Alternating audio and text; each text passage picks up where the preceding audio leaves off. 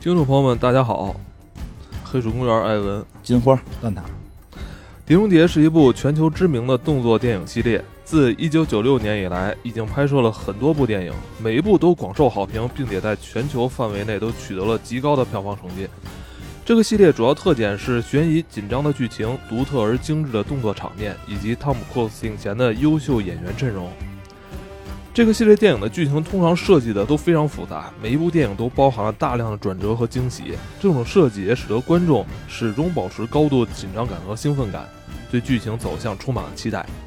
那接下来那个《碟中谍》的最新的一部系列哈、第七部啊，马上就要上映了。我们对接下来来好好回顾这个系列。对我们也是先回顾一下，因为今儿咱们节目上的时候已经可以看了，我们哎也是这个呃先有一半回顾，后边一半我们也会就是这次的一些主题展开一些讨论。现在我非常的激动，因啊为、因为我想象的现在放的应该是《碟中谍》那个最经典的主题曲，当然后我来这儿做自我介绍，啊，真的是那词儿当叫怎么说当？太酷辣，Mission Impossible，、嗯这个是它的这个英文原名。嗯这个这个原名其实最开始的作品不是电影，是一个电视剧。呃，应第一部上映就是它应该分若干季，第一季哦上映我记得没错，应该是在一九六六年。然后它当时的那个翻译就是跟现在也不太一样，嗯虽然名儿一样，但是翻译成中文的话，六六年翻译的叫呃虎胆妙算。啊，哦虎胆就大家明白，妙就是奇妙的妙，妙算就是打算盘那个算，呃，最早的 IP 还不是电影，嗯，不是电影，是电视剧。是电视剧。啊嗯对，然后这个汤老师是这个电视剧的忠实粉丝，嗯哎，而且他们对这个就是音乐所，尤其是这个主题曲，没变，哎，对，表达的这个气氛觉得非常满意，所以它作为一个经典曲目保留下来。其实我们头一次看，因为我第一次看不是九六年，因为那会儿实在岁数太小了，其实是那个上大学那会儿看的。那儿会儿也过两千年了，然后就是呃，我们那会儿一块儿就是经常去淘盘，然后淘到了这个这这个片子，最早那个电视台上放过，是吗？对就没没太注意，我最开始放过他的那个嗯精彩的片段啊对就是他片段是肯跳定放过吊着绳儿是吧？对这是他最经典的这个镜拿光头。盘那是吧嗯这是名场面。嗯嗯名场面，对对对，然后我当时看的时候，我我一第一反应就觉得这个主题曲其实跟当时的那个年代不太吻合。啊，啊，因为你像那个，比如说我们知道，像邦德那个主嗯题曲也是很早的时候，四五十年代就有了。对，啊，他这个曲子其实反而有那个年代的感觉，嗯但是确实因为足够经典，然后能够我们知道音乐嘛，能够直接调动人的情绪。对当时一听那音乐就感觉这汗毛竖立，嗯哎，完了就是那种悬疑的气氛，还有那种紧张感。他作为特工，然后又得秘密进行一些活动，对这种紧张感，然后一下就出来了，所以他就带给我们很多嘖那种不一样的感受。对，其实这歌我想聊两句，挺有意思的，就是它的主题旋律，因为这个是在六六十年代那个电视连续剧版就有的。然后那个买版权的时候，我听说啊，就是特意把这个歌买下来了。啊，这个不是说那个电视连，就开始只是买的这个名字或者说这个 IP，、但是这个歌还得再单独买版权，这歌的版权是单独买下来的。然后我知道这个系列确实也是因为这个歌是那个第二，应该是第二部的时候，吴宇森导的那版的时候找的是。那个一个摇滚乐队唱的，当时我们叫软饼干，好像这个翻译并不是很准确，但是我们民间一般都这么翻译了。唱的那版歌特别的喜欢，因为那会儿正喜欢摇滚乐呢， 正喜欢摇滚乐。它就是这个这个旋律，它改编的不完全一样，但是是用的这个旋律。然后从那之后知道了这个片儿，然后那个就也看了，就是非常的这个动作戏非常的惊险对啊，因为后边就都是以动作戏惊险著称因。为但我觉得好像应该在国内的观众应该是最先熟悉的，应该就是吴宇森这版，因为对对当时对听说咱们这个华人导演对要去执导一部好莱坞大片儿，而且真的是是由这个啊汤姆·克鲁斯这个对领衔主演啊，这个很关注，非常很关注这个。再加上那会儿摇滚乐的一些加持，然后再加上什么呀？那会儿好多类似于什么七十七频道这种节目说的这个，在家里发现了奇怪的虫子，然后我们就就开始拍个纪录片嘛，背景一定是这个音乐， 对对，就是对那会儿好多就是就是俩歌，一个是 X 档案的，一个是这个的，是被用的最多的，对然后对对这个是就代表着悬疑，代表着探这个这个需要探险，代表着有这种特别神秘的这种这种事情的出现，其实很有意思。这歌其实也挺逗的，这歌后来我我看了一下，说实际上创作者为什么这歌一听着就特别有间谍感？说开始那个是因为老的电影不是老的电视剧版的时候，那个开头是有一个那个引线着的那个对过程，对它所以那个音乐是配合引线着，就听着特别像一个火柴划烧着，然后点着引线，引线越来越近，越来越近要烧着，然后后边的那个它就最早片头就是那个引线，我记着。是引线，是的，没错后来电影也用了这个，对电影也用了这个。然后那个更有意思的是后边它的那个就是那个主主主旋律，实际是摩尔斯密码，嗯就是这个片子这个摩尔斯密码就是两个长两个短，哎呦，你你来你哎哼一呦，个，对吧？对吧？噔噔噔我噔，操！这是没想到金花看的角度跟咱们一般人不一样啊我这了。你看我这床上拿着呢，《间谍特工训练手册》，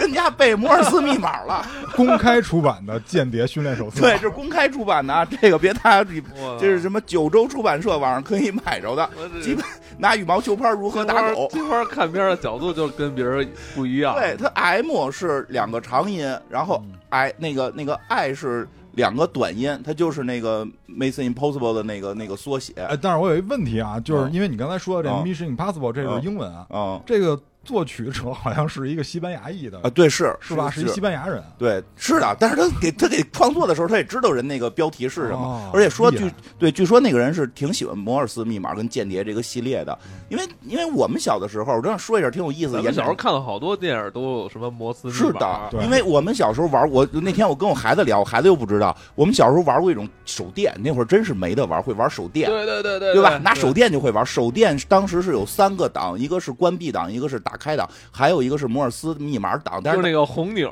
红牛档，但是很多人不知道。如果你们家里能找到老手电，会发现有三个档，选到中间那档的时候，这手电不亮，但是对前头有个小红按钮，你一摁它就亮。哎，我小时候就拿着这个手电筒，不是银色儿的吗？还对是电镀的那个？对对我就我我就绕着睡去，我问大人，我说这个红钮是干嘛的？对，，其实那是打摩尔斯密我码身边的。大人也没有一个能说清楚的。对，那是打摩尔斯，因为我小时候后来知道之后就最早这手电都是从军工产品这儿下来的，没错老百姓是没我没们有哦打那这个 SOS，啊那个那个什么短短短长长长短短短，就就天天就就就出去玩这个，就那会儿真是没得玩啊，真是，真是所以对这密码特有感觉，所以他这个整现个在手电上已经没有那红钮没了了。 没这红钮了，所以他这个歌其实就是跟间谍紧密相连的，是从六十年代也传下来嗯的，现在成了一个非常经典的，一听到就会想起来这个是间谍。对吧？这大家听完之后，大家跟跟人看完电影一说这，哎，这里边是有有紧摩尔张斯感密码，嗯哦对吧？啊你要这么说，我玩过真的，因为那个我我爸当年还当兵的时候，嗯他们那是通信部队嘛，嗯，然后就是找我摁过那个电报器。哦哎，我一看这个就是很带劲，当时很多这个人物的滴滴滴形象滴滴啊，滴永不滴消失的电波，哎，对，很多人物形象嗯就在我脑海中出现了。后来我啪啪在那儿摁，嗯，后来我一看那个 那头，我爸把线拔了， 因为真怕真摁出去。可 不是，你是真摁出去哪儿行啊？对对？吧？所以这个片子真是从音乐就让，因为这回我们看到这个新的这一部里边，也是这个音乐依然会是贯穿整个音乐一起来，这个拥有 BGM 的男人啊阿我汤一定嗯得哥等这个，就得等这个，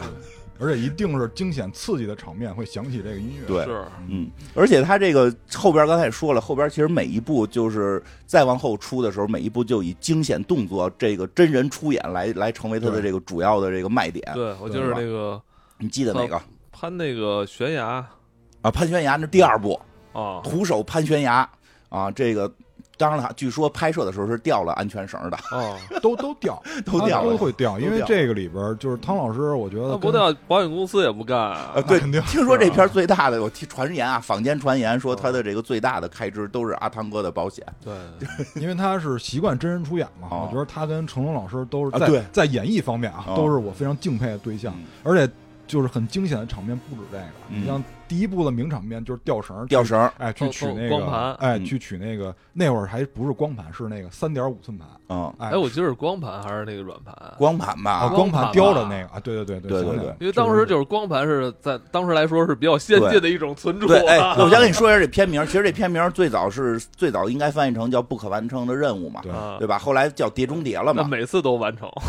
那肯定得完成啊。后来叫《碟中谍》了嘛，啊啊就是《碟中谍》其实就是跟第一部有关，没错，因为第一因为部你知道现在你那个别管是什么输入哦法，你只要输入碟中谍，嗯，你它那肯定是一个间谍的碟，跟一个光那光 碟的碟。对，第一个是第一个应该是光碟的碟吧，啊，第二个是间谍的碟，其实就是源自于第一部他偷的是个光碟，等于光碟在这个间谍行动中，对，哦 是实际上就是根据第一部剧情，当时没想过后边还会拍系列，啊就根据第一部剧情给起了另一个名儿，就叫《碟中谍》。大家觉得这个名儿听听着很酷。对吧？又有这个谐音的这个这个啊在里边儿，因为本身里边儿这就是出现各种反转，这是间谍，那是间谍，而且到间底谍谁是间对间谍内部还还出还出还出这个叛徒什么的，就感觉有就是间谍之间互相争斗，再加上第一部又偷的又是一个光碟，所以嗯大家特喜欢这名儿，这名儿就延续下来了。但是后来就跟光碟碟中没谍关现在关系已了。经就是在输入法里边已对经默认成就是一个特属特属的一个名词。也是因为跟啊第一部电影有关，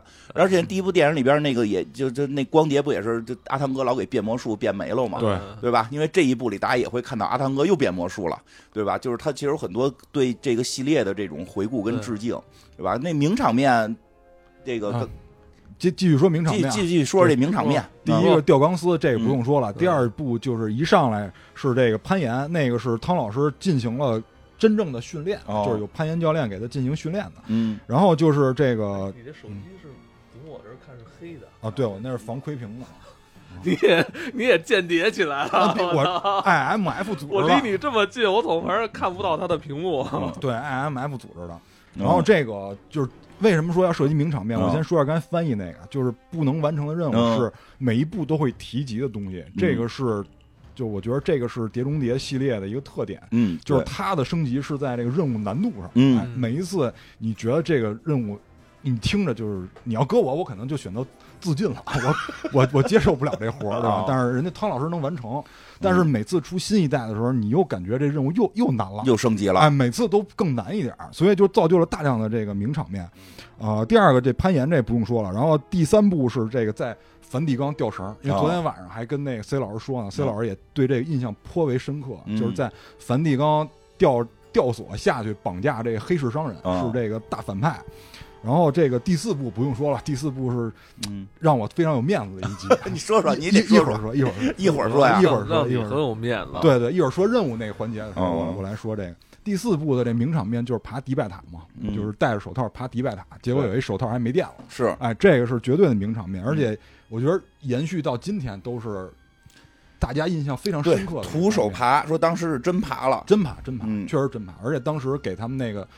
给他们那个层数就是他们提及的一百二十三层。嗯，因为他那个机房在一百三十层，他说嗯咱们得往上爬七层，而且确实那个迪拜塔租给他们的那一层就是一百二十三嗯，跟他那个就跟他电影里剧情说的完全是一样的我啊对嗯的意思就是说，你当时你也你去过迪拜塔是吧？我去了你去了证实了一下这事儿。啊，证实了证实，因为我是就叫超时空探班汤老师哦啊，，虽然当时已经 拍完了，明白。 但是我就嗯，一为会了儿这个好片好儿说说，去一会儿要好好说嗯说。去探班了，就啊跟汤老师算半个朋友吧，嗯就还没有见面的朋友。 然后这个第五个是第五个，因为这里边一上来就是一个非常大的这个二五仔啊，嗯然后这个名场面，呃，第一是打印机升级了，就是他们有一个面具打印机升级了哦。技术上的升哎，级，原来最开始是一个就跟咱们买衣服那模特儿似的嗯一个大平脸，然后后边升级成好多就是凸点的，嗯因为这样它能模仿每个人面部的细微，就细微环节。所以对这个第一因为是整个《碟中谍》这个系列，嗯它的这个电影的这个呃发展，也是整个这个人类科技的发展的一个侧面。嗯对吧我们对总能看到更新的科技，是吧？出现是在这部电影里面。嗯，对不是科幻电影，但是有那种科幻电影的味道。是的，其实是有的，有些主题是一样的。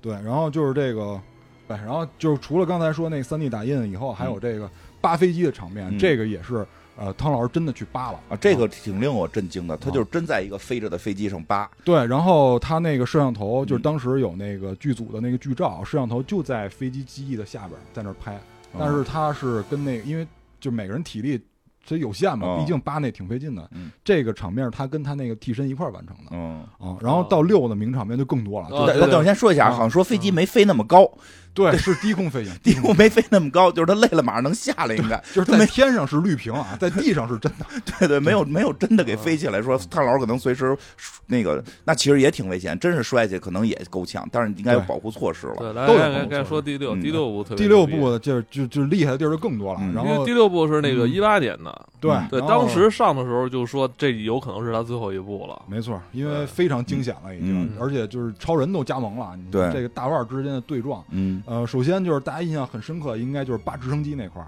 啊，嗯那对，个也是真的，嗯然后最关键扒上去以后他还自己开了。啊，他那个驾照也考了，而且说是为了就是拍这个片儿进行了学的啊两千个小时，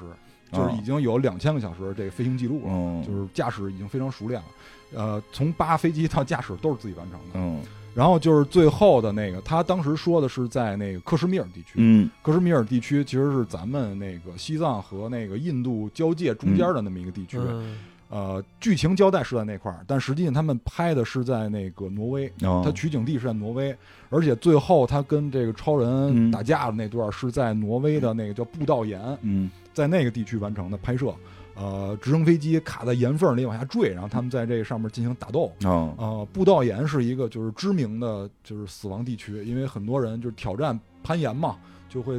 就是因为一些事故就会在那个布道岩这个地方死亡，就是在网上都能搜到。然后这个就是大家呢也是因为为了纪念这阿汤哥这种嗯英，当然阿汤哥人在啊，就是就是 为了就是为了那个怎么说，就致敬他，对致敬对致敬为了嗯致敬致一下敬阿汤哥这种敬业精神，他们就是选择呃在那个布道岩的上方架大屏幕，然后在那儿致敬阿汤哥看《碟中谍》第六集。哦，然后这个第七集就不用说了，如果你看过预告片的话，应该知道吧？就是这这个，也老刺激了，哎，骑着摩托从悬崖上飞下去，飞这身下去个，太太震撼了，呃，他是六二年生人，对已经都六十了，六十一了对六十一了，啊。嗯，而且在片儿里边确实眼看着就是在说在这个变得这个有皱纹儿，但是他的这个探就是他的这个盛世美颜，惊险惊险程度的这些这些动作是越来越刺激。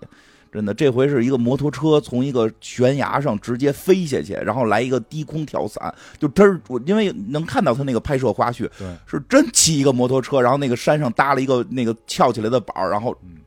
摩托车冲出悬崖，就太太太震撼了。因为这我跟你说，这么是拍他完之本后人完成的吗？是是这么是拍完之后，真的他会有应该一个也是有有这个学这个跳伞啊跳伞它那个跳伞，其实说一下，其实是高空跳，越高的跳伞越简单，越低的越难，因为它有那个开伞的时间。他那个叫他有人家在人那圈儿有一个术语、嗯叫 hello、哦 hello 跳伞，就是对低空低开空伞。低空开伞，极限运动，它这难度是非常大的哦了，这个难度极限非运动常大，而且这个就是。说实话，就这么拍会有一个好处，嗯就是确实看着真，他的对他对他跟其他的影片相比的真实度高得多它得多。嗯真的是看着真。其实有时候我们看一些科幻片儿吧，会会有点假，就是我们会忽略，觉得嗯哎就无所谓，对吧？但是你看完这个之后，你就会觉得这个是真的特别真。虽然它也是做了特有有特效，不是说那个真在悬崖，真的也是在悬崖上搭了一个轨道，嗯，但是呢，它至少是摩托车是真出去，他的人是真这么跳的，他的整个人出来的那个动作和他的那个那个物理的一些一些东西，就还是比计算机模拟的真。对，所以我们看的时候会觉得特别的这个这个真实感很强。因为他是就是反正说是。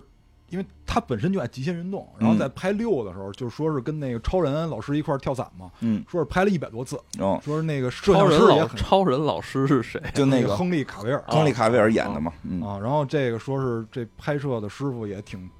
也挺痛苦的，那个师傅也得跳吧， 对呀、就跟着他拍嘛， 拍了一百多次师傅也我得的跟着天跳。啊！啊！就是汤老师跟他这个摄制组都特别敬业，我觉哦得。嗯，对，这挺厉害的，这个一般人还真进不了这组啊！我那靠必须得极限运动啊。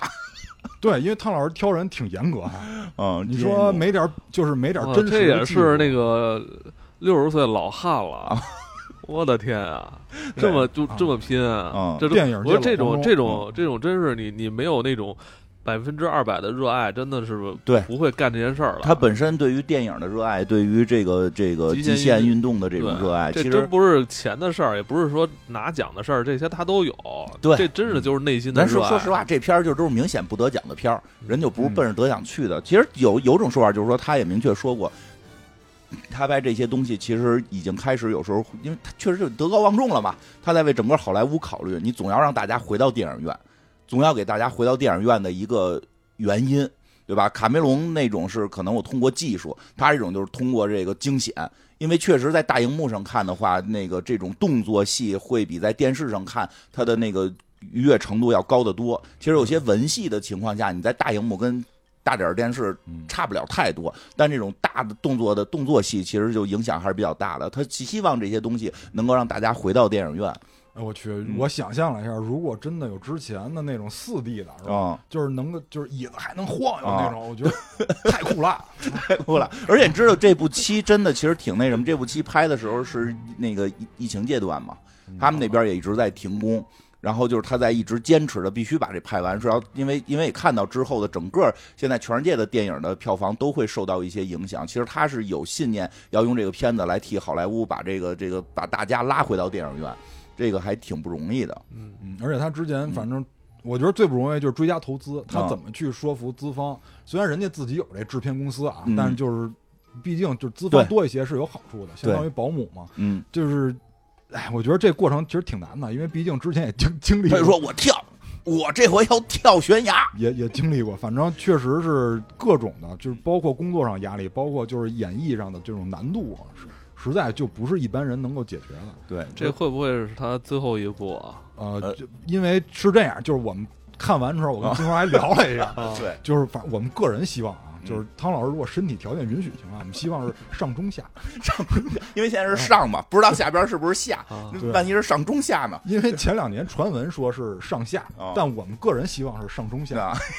多一集是一集。其对实不光拍动作片儿，其实他也拍过库布里克的这种大开眼界，这种很文艺的哎我今天特别要强调一下大开眼界， 啊，哎因为大开眼界我是倒着看的，啊就是不重要的我都我都没看，啊，就是看完了以后剧情不知道，就是你就就你就知道那个妮可基德曼嗯漂亮，啊，然后那个汤老师很让人羡慕。对啊，你这怎么还你这倒着看？你不是这个这个影给影嗯文艺迷吗？你这个影迷是我专门看文艺那部分，最文艺。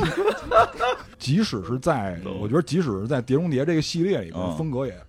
就是比较迥异。啊对，呃就是因为从导演不一样，对，从导演能看出来，这个嗯第一集就是知名大导德帕尔玛，啊，这大哥是八面煞星导演。嗯这八面煞星是反正影史上评价有名的说，，对，说他是这个黑帮片始祖嘛。对，所以影史就是上这留名的人，对，所以这大哥拍的这第一部就感觉很有那种黑帮片的感觉，嗯因为这个汤老师一上来就团灭了，对他们这个组织就团灭了，叫 IMF，不是嗯那个货币组织，啊，是就是这 Impossible Mission Force。哎，好像这个梗还用过哈，用过对吧用过？这梗有时候会哦用，这个梗是跟那个叫什么世界货币组织重对名儿， ，IMF 就是在三里边跟这七里边都提到了这个，对，因为显然是可能参考了影迷的一些意见 对，啊，然后这个嗯哎，对对，然后这这导演反正拍黑帮片出身的嘛，嗯拍的就是这个黑吃黑，就是很明显第一集对是、就是就黑吃黑黑吃黑，几个那个几个这种间谍组织互相的折腾，哎互对嗯相折腾，完了这里边边互领导。互相互相有内鬼。哎，这啊领领导跟这下属也不对付，嗯反正就是大家互相折腾。对，完哎，了再正说一下，嗯大家要看七的话，那个第一部就可以可以简单的再回顾一下，就是因为嗯一定得看，因为里边的那个一个是很多致敬的镜头，一个这个还有那个里边那个反派，实际上是是这部里边那个白寡妇他妈，就那个一、嗯第一部的反派，比不如是说一女的角吗色还是演角员色角色角色，角色，那个是白寡妇他妈嘛。啊、那个是是是吧是的，是的，啊那是一个家族，那是一个一个就是在间谍组织内部一直互相策反的一也个大是家你族，想那个都多少年了？，九六年他上第一部的时候 对现在可不都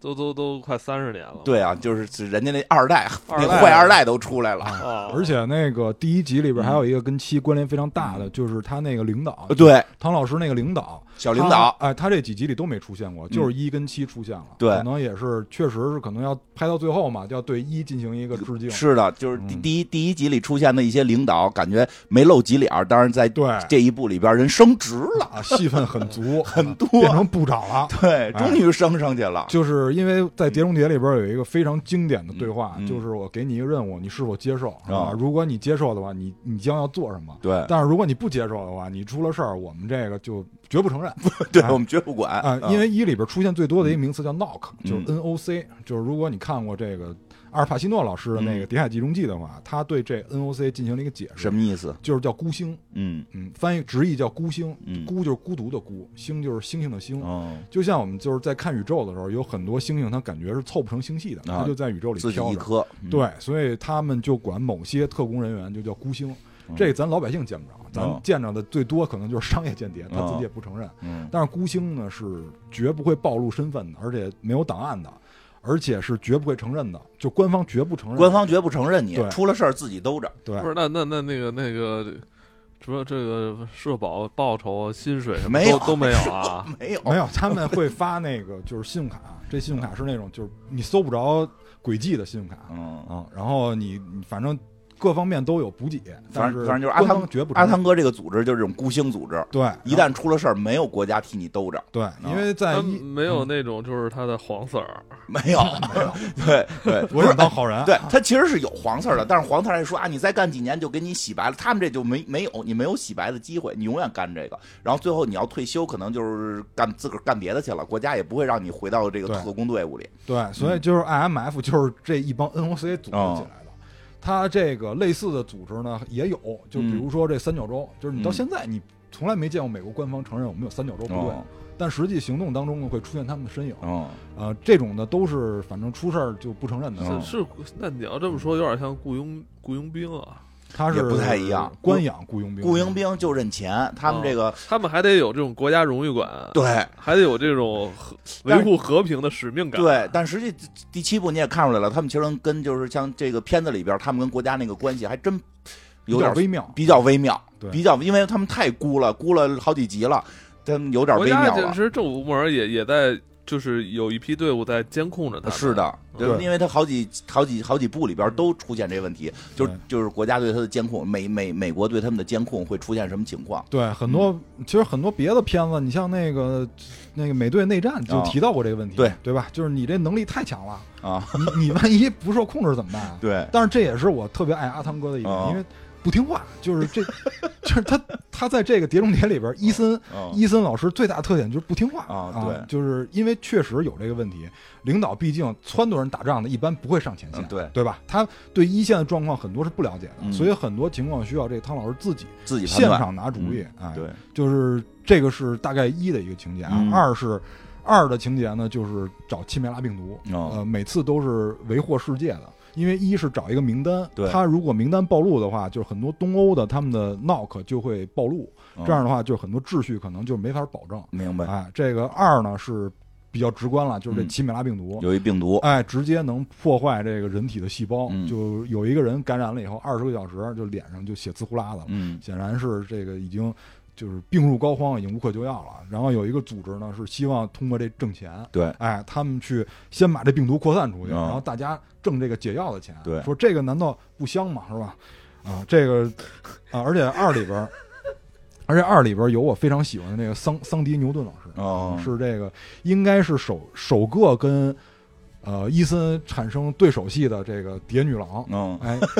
当时这确实年轻哦的桑迪老师美，嗯相相当美，而且这里边儿我觉得有非常体现了阿汤哥的这个魅力。因嗯为我总结了一下，就是他一上来是要招募桑迪牛顿嘛，嗯然后他这里边是这么做的：首先呢是这个语言骚扰，啊、哎，然后 首先是首先是这个语语语言骚扰，然后就是呃调调情，然后在这个桑迪牛顿偷东西的，因为他是一小偷嘛，他在偷东西的时候呢，还因为就是怕人发现，然后在浴缸里挤来挤去的。呃，分开了以后呢，这个桑迪牛顿觉得嘖很生气，是吧？你骚扰我，很生气就跑了。然后他还跟踪桑迪老师，还在这个路上追逐，产生了车祸。你要是如如果是我的话，很可能就报警了。但是因为是阿汤哥有魅力，所以就他们最后哎就招募了。别学， 你别 学，人家是阿汤哥，对，，你要我至少一年以下有期徒刑，嗯就是因为这汤老师，所以没事儿，就是招募了，最后也是完成了这个任务。嗯而且这里边展现了，就是他跟反派对话里边展现了，呃，这汤老师的一最大的魅力，就是人家跟他说说你选想选择怎么潜入的时候，汤老师一定是选择秘密潜入，就是不伤害保安，就不伤害无辜的人，对对对，这也是他那个非常重要。整个这个电影的核心，对，对，非常重要，就是他跟其他他不是一个，个嗯他是他不是一个杀手，他跟对杀手之间是有非常大的这个区别的。对，因因为为他我不是说见谁杀谁，没错，因为我们知道很多特工他是不能有感情的，有感情的你很多任务执行不下去的。但是汤老师完全不是，所以其实这一这一部第七集第七部的时候，这个是爆发了，我觉得。对就是汤老师是因为对这个世界、对人类充满着爱的。也是对啊也是四十大了，他他这几集就是里那，他这几集都有这个。对，嗯有一种包容了。这种就看着看就是他在这个第第七集里边执行任务，他看的那些所谓呃阻阻止他的人、嗯阻挡他的人，那些他的对手，嗯在他看来都是孩子，都是孩子，都是孩子，都是年轻的哎你鲜想活啊的生你想命。他第一次执行任务的时候，那些可不都是还还是啊可有的小孩儿呢还没有的还还没是出生液呢体的嘛？ 对啊，对真的，对这很重要，因为啊这一部其这实你就会是一个怎么说，一个长者是吧，在看待这个小朋友的时候，他就他的心态就不一真的样，不他一不样是说，而且不都是是同行，这些都是年轻的特工，他们对只啊是在为不同的部门服务而。且我发现对就吧是那些，手下就是留我六看情这个这戏里边儿，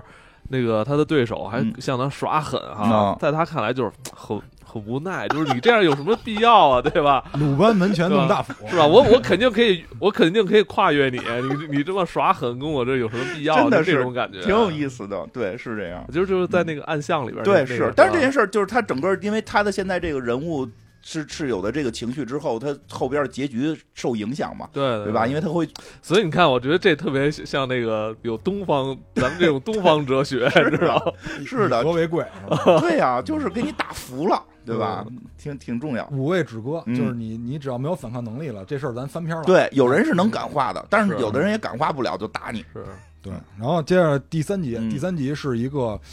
呃，怎么说呢？就是导演留了一扣儿，我觉得嗯可能是为后边儿啊，因啊为这，本第来是为后头有考虑，我我我猜的啊，嗯因为这个第二集是这个吴宇森导演的，就是很有这个港片儿的风格。嗯到第三部就是一个创造悬疑的这个知名人士了，嗯就是这丁丁老师，丁丁艾伯拉姆斯老师，因为这个、啊、弗拉姆斯，对， 是吧？因为他啊， 咱咱姓丁，啊，对，姓丁，因我为那他会儿都叫钉钉，对，因为他这个第三集追踪的是一个叫兔角的东对，西，他好像不知道是什么，是吧？到最后没揭开，就是没说，嗯因为到最后他跟那个，因为第三集是有那个霍普金斯老师，我记得，对对对对对他那领导变成霍普金斯了，嗯然后那个最后， 幸运兔角，哎，对，幸运兔子角，因为这个反派是他一对哥们儿，就是他生活中的一哥们儿、嗯啊，就是那个军火商。名名场面刚才也说了，去梵蒂冈绑架嘛，对嗯然后有这个 Maggie Q 老师的色诱，然后还有这个，哎对，然后他们就合伙把他绑架，这就真是那个嗯铁打的汤姆克鲁斯啊，对这个那叫什么叫蝶女郎？但是 Maggie，我但是我觉得这样就是嗯产生对手戏才叫蝶女郎，哦，没产生对手戏就 不叫，因为你像第一集那也那个有，第一集啊可以第一说季是没有，有，因为可以说是也可以说不是哦，因为那是他领导的媳妇儿。对，你，但是他们之间还也有拥抱，也有那种感情。最后嗯汤汤姆克鲁斯也想留一手，嗯不想取他性命这种。哦，因为到第三集有吐槽，就 loser 吐槽了，嗯，说你有一问题，你发现嗯了，说你每次执行任务时候老跟异性不清不楚的， 这是他原话，电影里原话。所以就是到第三集的时候，Maggie Q 就没跟他有对手戏，他只是一个同事关系。对，其实早期的特工电影 儿。都有呃这个，会有一个美女，然后对这个可能会跟他一些呃眉来眼去有有啊，有会跟他呃搞对象之类的。对对 对，但是我觉得那个《碟中谍》这个系列在努力的，呃，从这种刻板印象里边儿提就会提炼出来，它就是对会会有一些这种呃女性的角色，但通常是跟她打对手戏的，而不简简单单只是跟她什么这种谈恋爱这种东西。对，所以第三集汤老师就 结婚了，对，后边有媳妇儿了，对，有结婚了，但是有一问题就出现，就是有软肋了。嗯所以第三集的时候，他媳妇儿就被绑架了。但是不嗯对管怎么说，他完成任务把那兔角追回来的时候，他问霍普金斯这到底是什么？霍普金斯说没问题，你完成我接下来交给你的任务，我就告诉你，哦作为交换。但是汤老师选择退休了嗯，啊，所以就是他这个丁丁老师很坏，他她就是她，她就没填到坑处儿给人那个挖坑儿。对对呀，就是这个这个导演就是到处挖坑，说当时选他不就是因为说当时选他的时候他根本就没拍过电影呢，他拍的都是电视这这是连他续首剧，秀，对，对他拍的都是电视连续剧，就是拍那个迷失嘛，对，那迷失最后不是好像说也也没填坑，也没填嘛，所以那你就选这导演就。所以你看，给现在填现在的没有人找她拍戏了，嗯，对，太讨不是厌了。他现在制片人了， 这人段制片人了，人家是她这就只能让她当制片人家家手现在他是叫什么手手握星战，手握星战，人也是那个影史最最高票房有一号前五名、第五名，就他这种就这种领导啊，嗯最讨厌 了，是吧？就赶紧给他推到什么董事会就完了。啊对别对对对别对上一线，别上一线，别你上别上线，哎一线了。太讨厌 了别别当技术指导。啊！对，但是他后来呢，就是指变成导挺好，下次别指导 了。但是他后来也变成了那个汤老师的联合出品方了。对，对，后边都是他有坏机器人儿什么的。嗯然后第四部是那个《超人总动员》导演是哦那布拉德伯德嗯啊。第四部就是哎，这我得好好讲一讲，因为这个是呃一二年的，一二跟年你有缘分啊，相当有缘分。然后那会儿因为我还在大厂嘛，嗯，然后呢就是一听汤老师《碟中谍》有续集了，赶紧必须要致敬汤老师，第一时间买了电影票就去电影院观看了。嗨，我不不，没完，这事 儿没完。我以为我以为这天大的事儿呢。是这这这事儿没完，就必须得就是怎么了？郑重的买爆米花套餐，然后在那儿仔细的品味这个电影，哦因为这个有名场面嘛，就是爬迪拜塔。因为我当时有一个行程，就是第二天要去阿联酋哦，啊、所以就是当时我们的甲方就是嗯很羡慕我你是怎么着？你是那个去阿联酋寻找汤姆克鲁斯足迹， 哎，然后当时我们那个就是很多甲方就是哎呀太羡慕了，说你特别会安排生活，说你你说那个还跟同事说，你看人家第一天看完电影，第二天就去了。哎，啊？我听了以后特别恶心，但是但什么玩意 儿？你这叫什么玩意儿？真的，他说的都特恶心，但是很舒服，就听听的，什么玩意儿？什么听人说话特恶心，听着特舒服。 对，就很恶心，但是很舒服啊。就是大家赞美我，赞美我懂生活，就是大大概说一下哦以后有有人赞美你的时候，你觉得这种很恶心的行为，但是很舒服， 听完很舒服。就是你跟金花不一样，金花就喜欢别人恶心她。 那小小兽吧，可能是。就是这这集很精彩，这集是拍了一个，我当时就愣了，就真的给我拍愣了。你啊，就是那个一上来他们出现在这个克里姆林宫，就是执行一个任务，说是这克里姆林宫可能就是有一些情况，因为他们追查的一个，呃，就是除名了的。因为这汤老师有一特点，就是他找队友经常找那个除名了的人，啊、就是在任的不那没事儿找，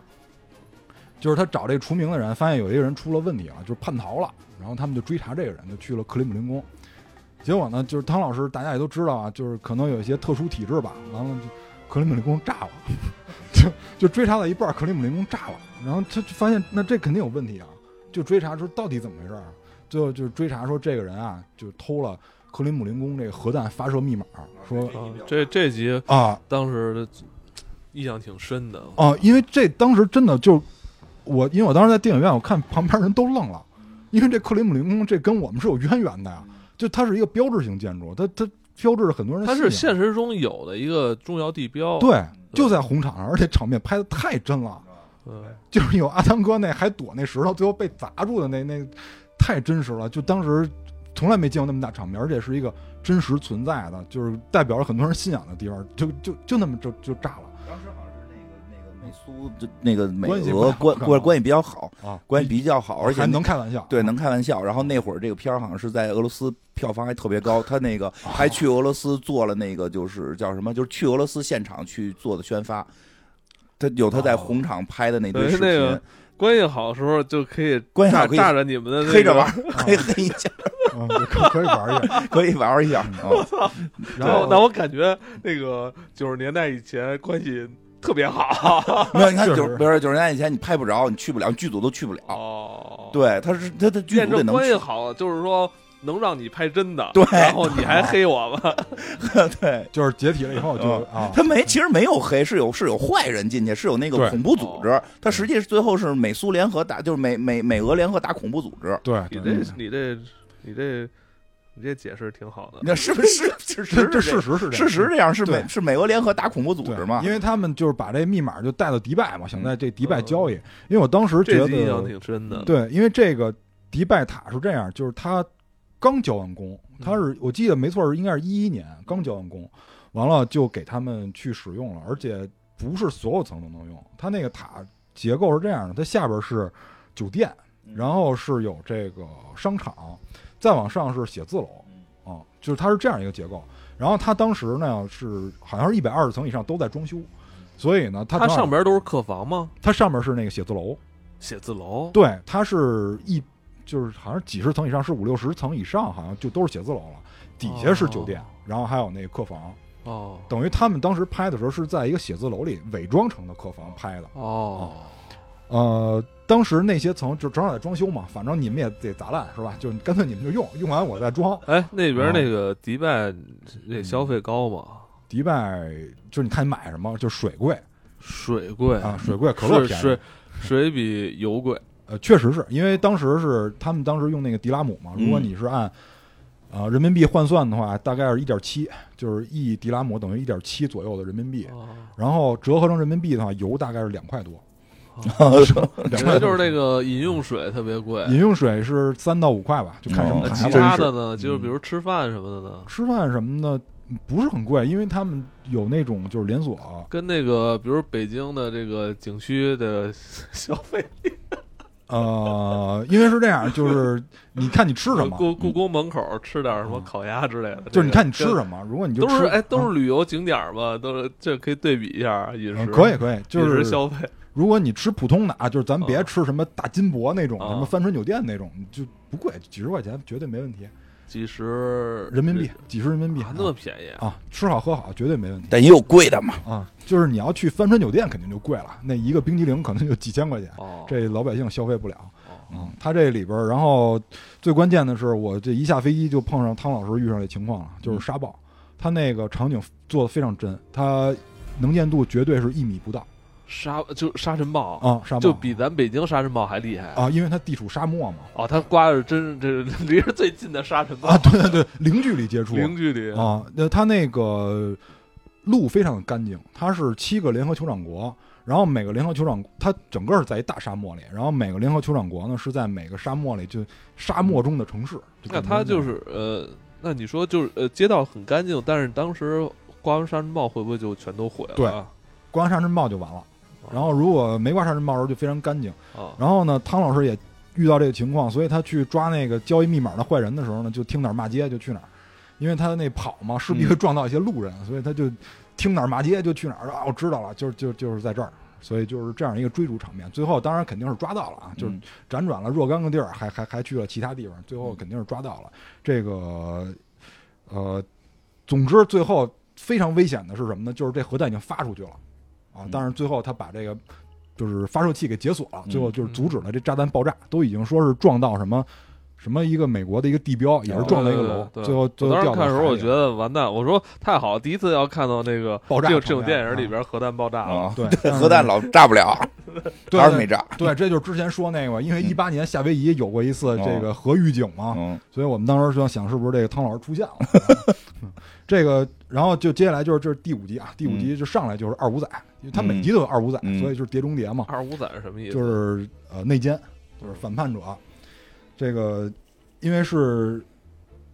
等会儿我看一眼啊，对。第五集跟第六集是连着的，这俩是连续，连就相当于连续剧吧，嗯上下集关系。嗯对对对，因为有一个辛迪加组织，这个辛迪加组织呢是有一个大哥，哦，他招募了所有除名的或者是这个意外死所谓的啊意外死亡的这些特工，这但个实际都活着的。新迪加组织也是现实中有吧？嗯，有，但是干那事儿不一样，他就用了这个名儿。哦，啊，因为现在很多什么暴走族都自称辛迪加嘛，就是那种开着大哈雷那种暴这走族。这怎么回事？这组织啊，这组织就是刚才说的有一个大哥，然后他也是除名了，是英国的特工，然后除名了以后招募了很多跟他经历很类似的人，退役老兵相当于吧，特工就是因为某些原因，他的原因呢，这大哥的带头大哥的原因呢，是因为就是你刚开始啊跟我说这说那，说承诺我给我荣誉，然后让我干这干那，结果最后好像你不要我了，是吧？你背叛了我，我行动那么多次，最后你都不承认有我存在，还不支援我，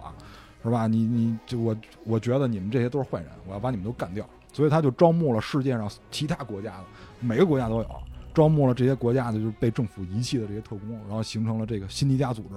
所以他们上来的第一件事，就是这个电影一上来第一件事就是支持这个白俄车臣之间的这个呃内战，就是当时就开始运这个神经毒气，他们说这个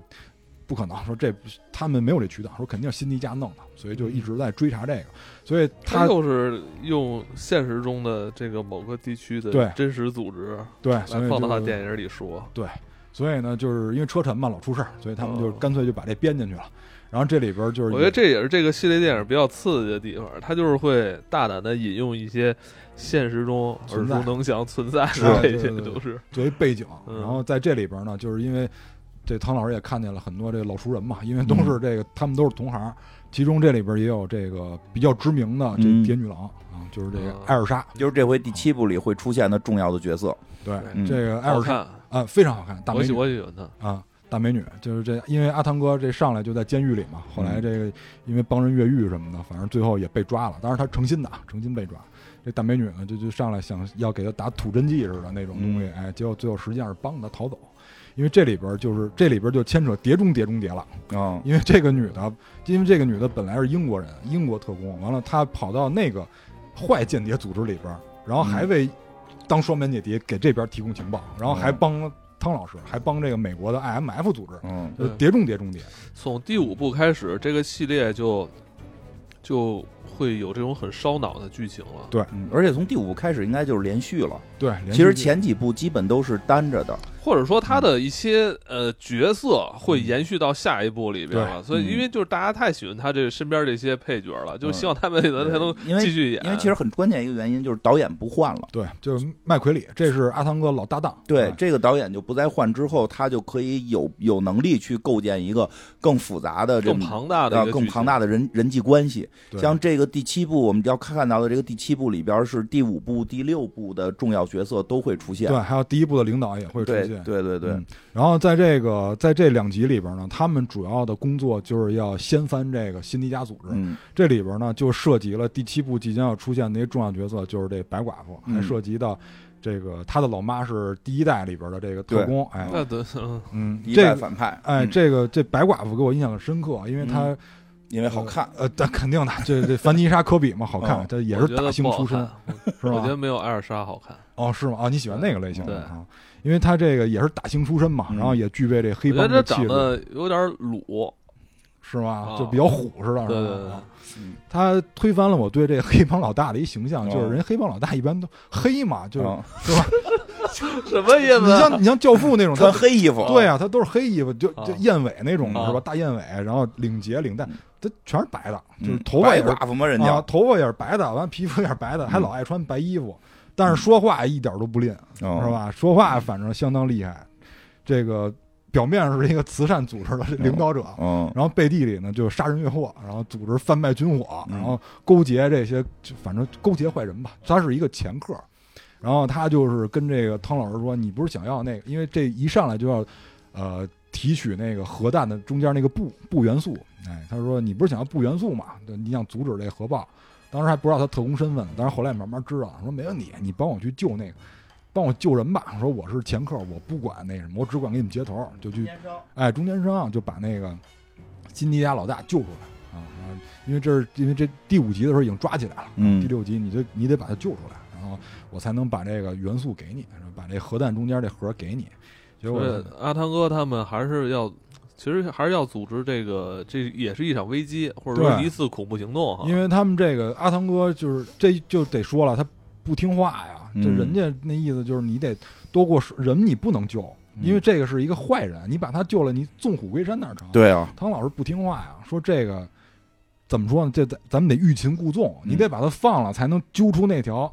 大鱼，嗯因舍为不得孩子套不着狼，对，所以对就是又救了他，完了又得去追那个核弹，所以哦最后就是才有了这个一系列惊险的场面。对，因为他那个领导每每一集领导都跟他说你要这么干，但是他是挺他好他，但是他有他自己的一套这个处理的方法。对嗯对对对对，不是完全服从命令，只是大体的把事儿办了。他其实呃，某种程度来说，他也是有点像反英雄似的那种人物。呃对他绝不对是是他不是一个传统的特工的那绝种。对对，是应该叫反特工。反其实他特是工啊个英雄，因为他在啊对关键时刻，他往往选择他就站在了人民站在对对人民的方向。是啊，因为这个这点特别重要，因为就是我特别想说这个，你嗯看每一集啊，这反派都说我们是为了世界，啊，我们是我为们为了了世界要炸了世 界。哎，我们是为了世界，我们是为了这个。建立新秩序。哎，对，人家因为辛迪加就说嘛，说这个就是灾难越大，和平越久。嗯然后我们其实是为了大众的利益，为了长远的利益。但是你看这帮孙子啊，嗯就从来不会顾及具体的人，嗯，是吧？你比如说谁有个灾难，他绝不，他绝对嗯这他们还要假装炸看不人家见呢哎，绝对装看不见。但是你看汤老师这种，反而就是顾及每个人、爱每个人的人，嗯他反而干成了大事儿。对，所以我觉得就是汤老师这个角色非常有魅力，他嗯就是颠覆了我。啊，就是对以往的很多的那种英雄主义形象，没因错为我最开始接触的英雄主义是第一滴 血，哦第一滴血，呃 杀人如麻，哎，对对对对，就是像汤老师这种，真的他能不杀的人，他真的一个都不杀。没错，就是他为什么为什么叫不可能完成的任务？你看他那些完成的任务，什么把自己吊起来，然后比如说那个最惊险的，我觉得就是那第六集嘛，因为他必须要把核弹发射出去才能哦阻止那个核弹，就是让那个核弹开始倒计时了，他才能阻止那核弹。就是他每次都把自己推到一个极最致上，对最险的那个位置，但他但他又不像那个提提血那样，就是、哦是吧？就是滥杀踩在大家的尸体上。他每次就是能能不杀人一定不杀，而且能秘密潜入的一定是秘密潜入，就包括就是敌人的手下他都能不动就不动，所以他对，他是深刻的贯彻了爱身边的每一个女人跟男 人，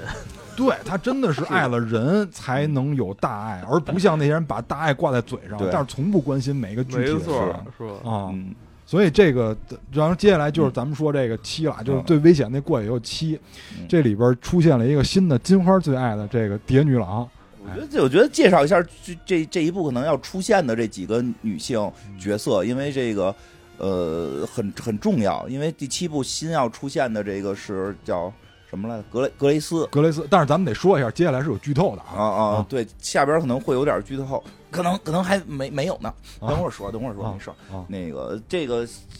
会出现这个格雷斯，就是那谁卡特特工，嗯，卡特特工那个演员。呃，这个漫威漫威下岗再就业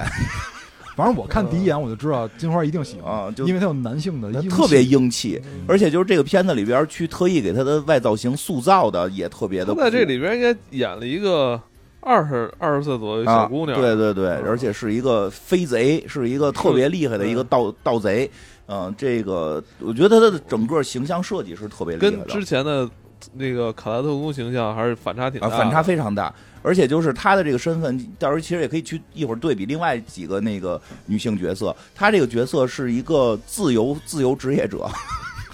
太自由了，不受任何的这个这个组织的雇佣，他就是接单啊，这 freelancer 贼就是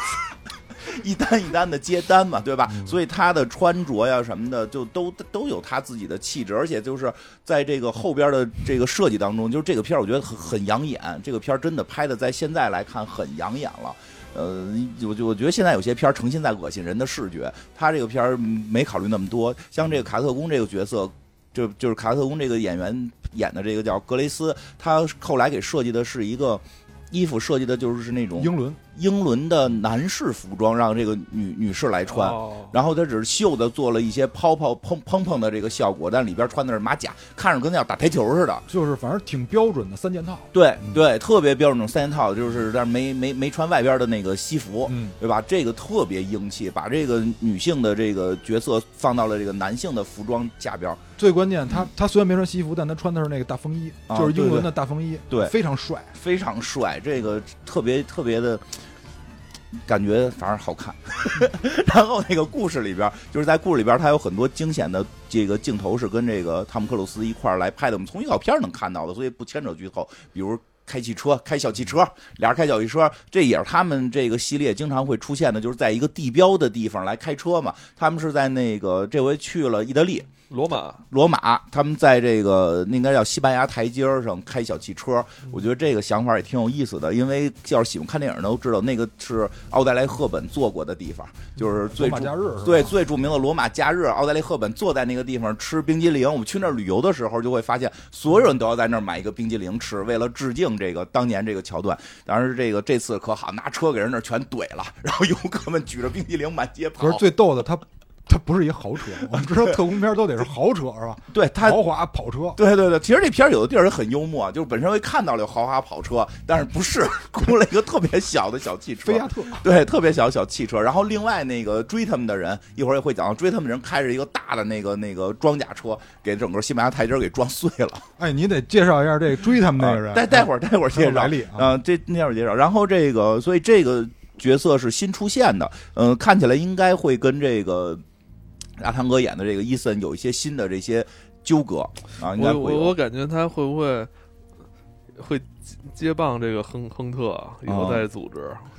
哎，要你给他说要给他吸纳进来哦了，啊，你不说最这后个哦是有就点剧透的时候说吧，确实是是有，会不会？然后嗯我说会啊哎如果在下一步的时候，应该会，是吧？应该会的你。看他本来也是一个自由职业者，对 啊他这挺合适的。这个很合适啊，对就是他他没有典型身的份就是这个，每回如果要组建团队的时候要找的人，嗯就是你不在任何一个组织内，你有你有绝世的 技能，火箭浣熊是吗？我就不啊是接接班了吗？火箭浣熊， 然后这个谁，然后这个，然后就是还有刚才说到的，就是前两部出现的角色，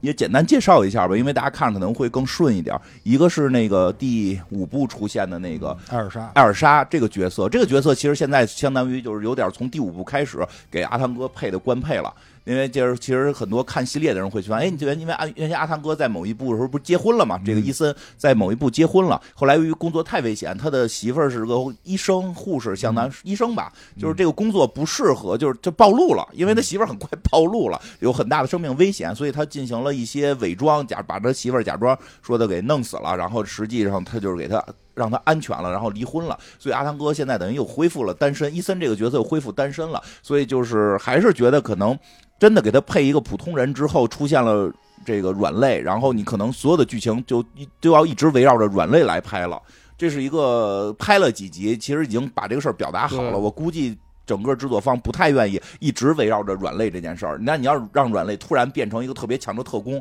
也奇怪，就是他怎么长成长那么快，所以干脆就是离婚，然后给他新安排 了一个，就是这个新的这个，呃，其实是一个挺经典的形象，就是和他站在一个同盟阵营的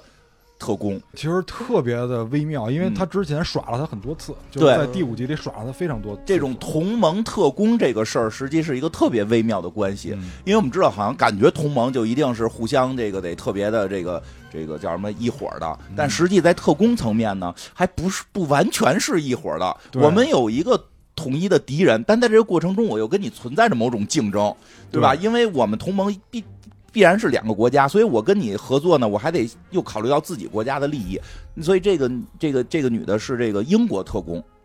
他就最后我觉得也是因为就是汤老师的这种、就是对人的这种爱，嗯，咔就折 服了。折服因因为确实是就是汤老师知道他会从他这儿拿到一些东西、啊，对，啊，所以他但是他还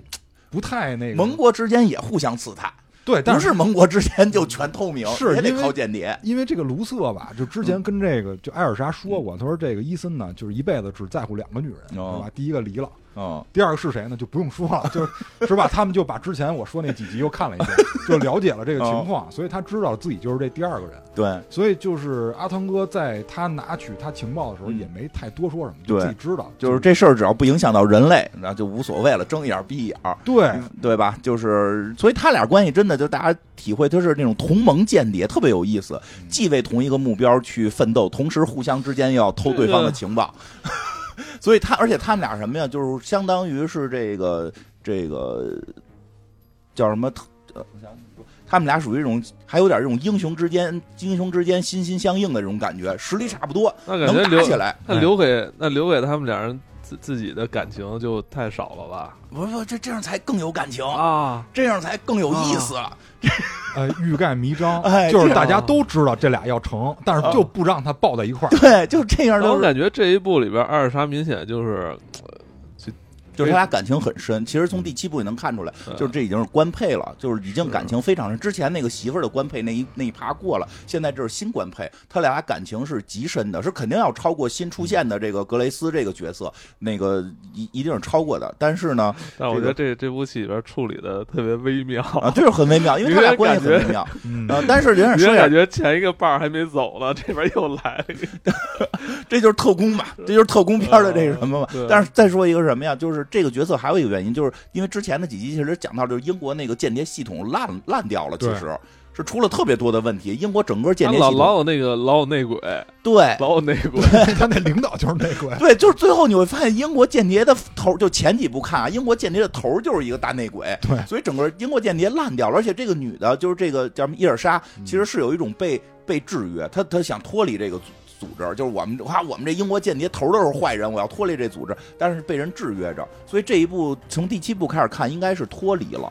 从第七部那个剧情看，应该是已经脱离了英国间谍了。这应该就是跟汤老师魅力有关，啊因为这艾尔莎明确的表示，他我从你这儿拿情报嗯是为了给我自己一个名分，啊他他变成他那个领导变成黄色了，啊他这个身份只有他领导知道，嗯，所以他领导才能拿捏住他。对啊所以他每次从阿汤哥这儿偷情报是为了给他领导交差， 嗯，嗯但是他领导每次拿到情报了又得寸进尺，你再帮我干一件对，事儿因为他是反派。 对你再帮我干件事儿，所以这个女的嗯呢，最后为什么就是还拿有的镜头是要跟这阿汤哥相爱相杀？为什么有时候还拿还要拿枪狙他呢？嗯，是吧？就是为什么还要就是狙这个对汤老师很重要的这个大反派，就是辛迪加那头目嘛？嗯因为汤老师想钓鱼，但是他想把这个头目给弄死。对，他说就是因为我那领导让我干的，嗯说我干完这事儿他能给我一个名分，嗯，我能归队。对但是最后那领导是一个大是反派嘛？吧哎，大反派， 所以最后这个艾尔莎觉得说，既然你们这也是一个自由组织是吧嗯，也接纳特工，嗯，也不问出处，英雄不问出对，处，跟你们混吧。哎，因为其实他跟七里边这格雷斯的就是想法是一致对的。因为这个这个汤老师呢，就是每次在招募人都会说一些比较动人的话。嗯因为从那个桑迪那老师的时候，他就这么说的，嗯他说这个就是安全，我不能保证百分之百，对吧？嗯就因为这个什么事儿我也不能做到绝完全绝对，但是我保证你的命在我的命的重要性之上，嗯就这一句话。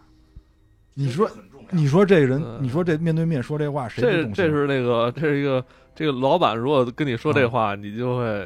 折服会了死？死死心塌地会跟啊他因。为因为从这这个第七部里面看到，就是他特别在乎保护队友，对你，你嗯你觉得就世界上有几个女性能拒绝阿汤哥这么不说？是女性，男性也可以，不用强调女性。他就是那西蒙佩吉演那个角色，也对，也对他死心塌地啊，对对就是因为这个原因，就是我会优先保护你。虽然我没法确定你不死，但我优先保护你，绝对对不会把任务放在第一位，朋这个战友是第一对位。，而且他能为了甚至那嗯个，甚至那个阿汤哥，他怎么说？他的这这种，甚至感染了，就是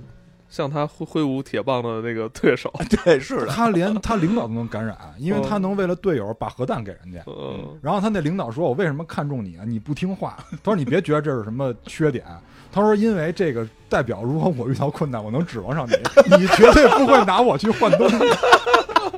他领导原话，有时候很重要，有时候很重要，这一点是的，那领导很有意思。然后那个对吧？所以这个伊尔莎这一部会出现，大家注意，他这个应应该是已经离开了英国间谍了，对，对，应该已经离开他现在间谍已了经没编制了，没编制了，没编制了，而且还是啊处在一个被追杀的极度危险状态。对，而但是他这个战斗力是几乎跟这个汤老师差不多的，哎啊，对对对，是差不多这么一水平。然后呢，就是还会出现刚才讲到那个白寡妇。那个白寡妇应该就是一个中间商，对是间谍的中间商，这个就很有意思。他游走在就是就政府也需要他，很多政府间谍组织是需要他作为中间商去跟其他的地方沟通的对。然后呢，他又同时又是又不是一个正规的组织，他也跟那个反派的这些间谍有有勾结就这个人，我觉得本事不比阿汤哥次，啊就是他为人的本事啊，对对，因为他玩的太大了，这因为谁都能，就是他跟他做交易的嗯人，谁都能置他于死地，对，他还能存在这么长时人间，制衡，人玩的就是制衡了。因为他妈不就是干这行啊的吗？对他妈就干这行的，就是咱也不知道现实中有没有啊，就是这种间谍之间的中间商。但是他这回这个白寡妇在这集里也会出现，也是这么一个，他喜欢阿汤哥，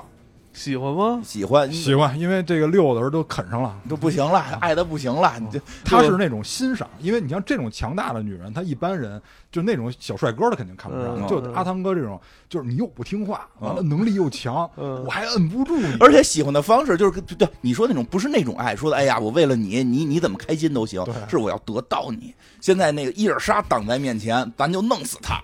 你不是就爱那伊尔莎吗？就弄死他，对吧？就是他是那种那种手腕儿，我要得到你。所以之前他跟这阿汤哥也是有有这个情愫的，在这一部也出现。这一部等于是三个蝶女郎一块儿不会出止，现，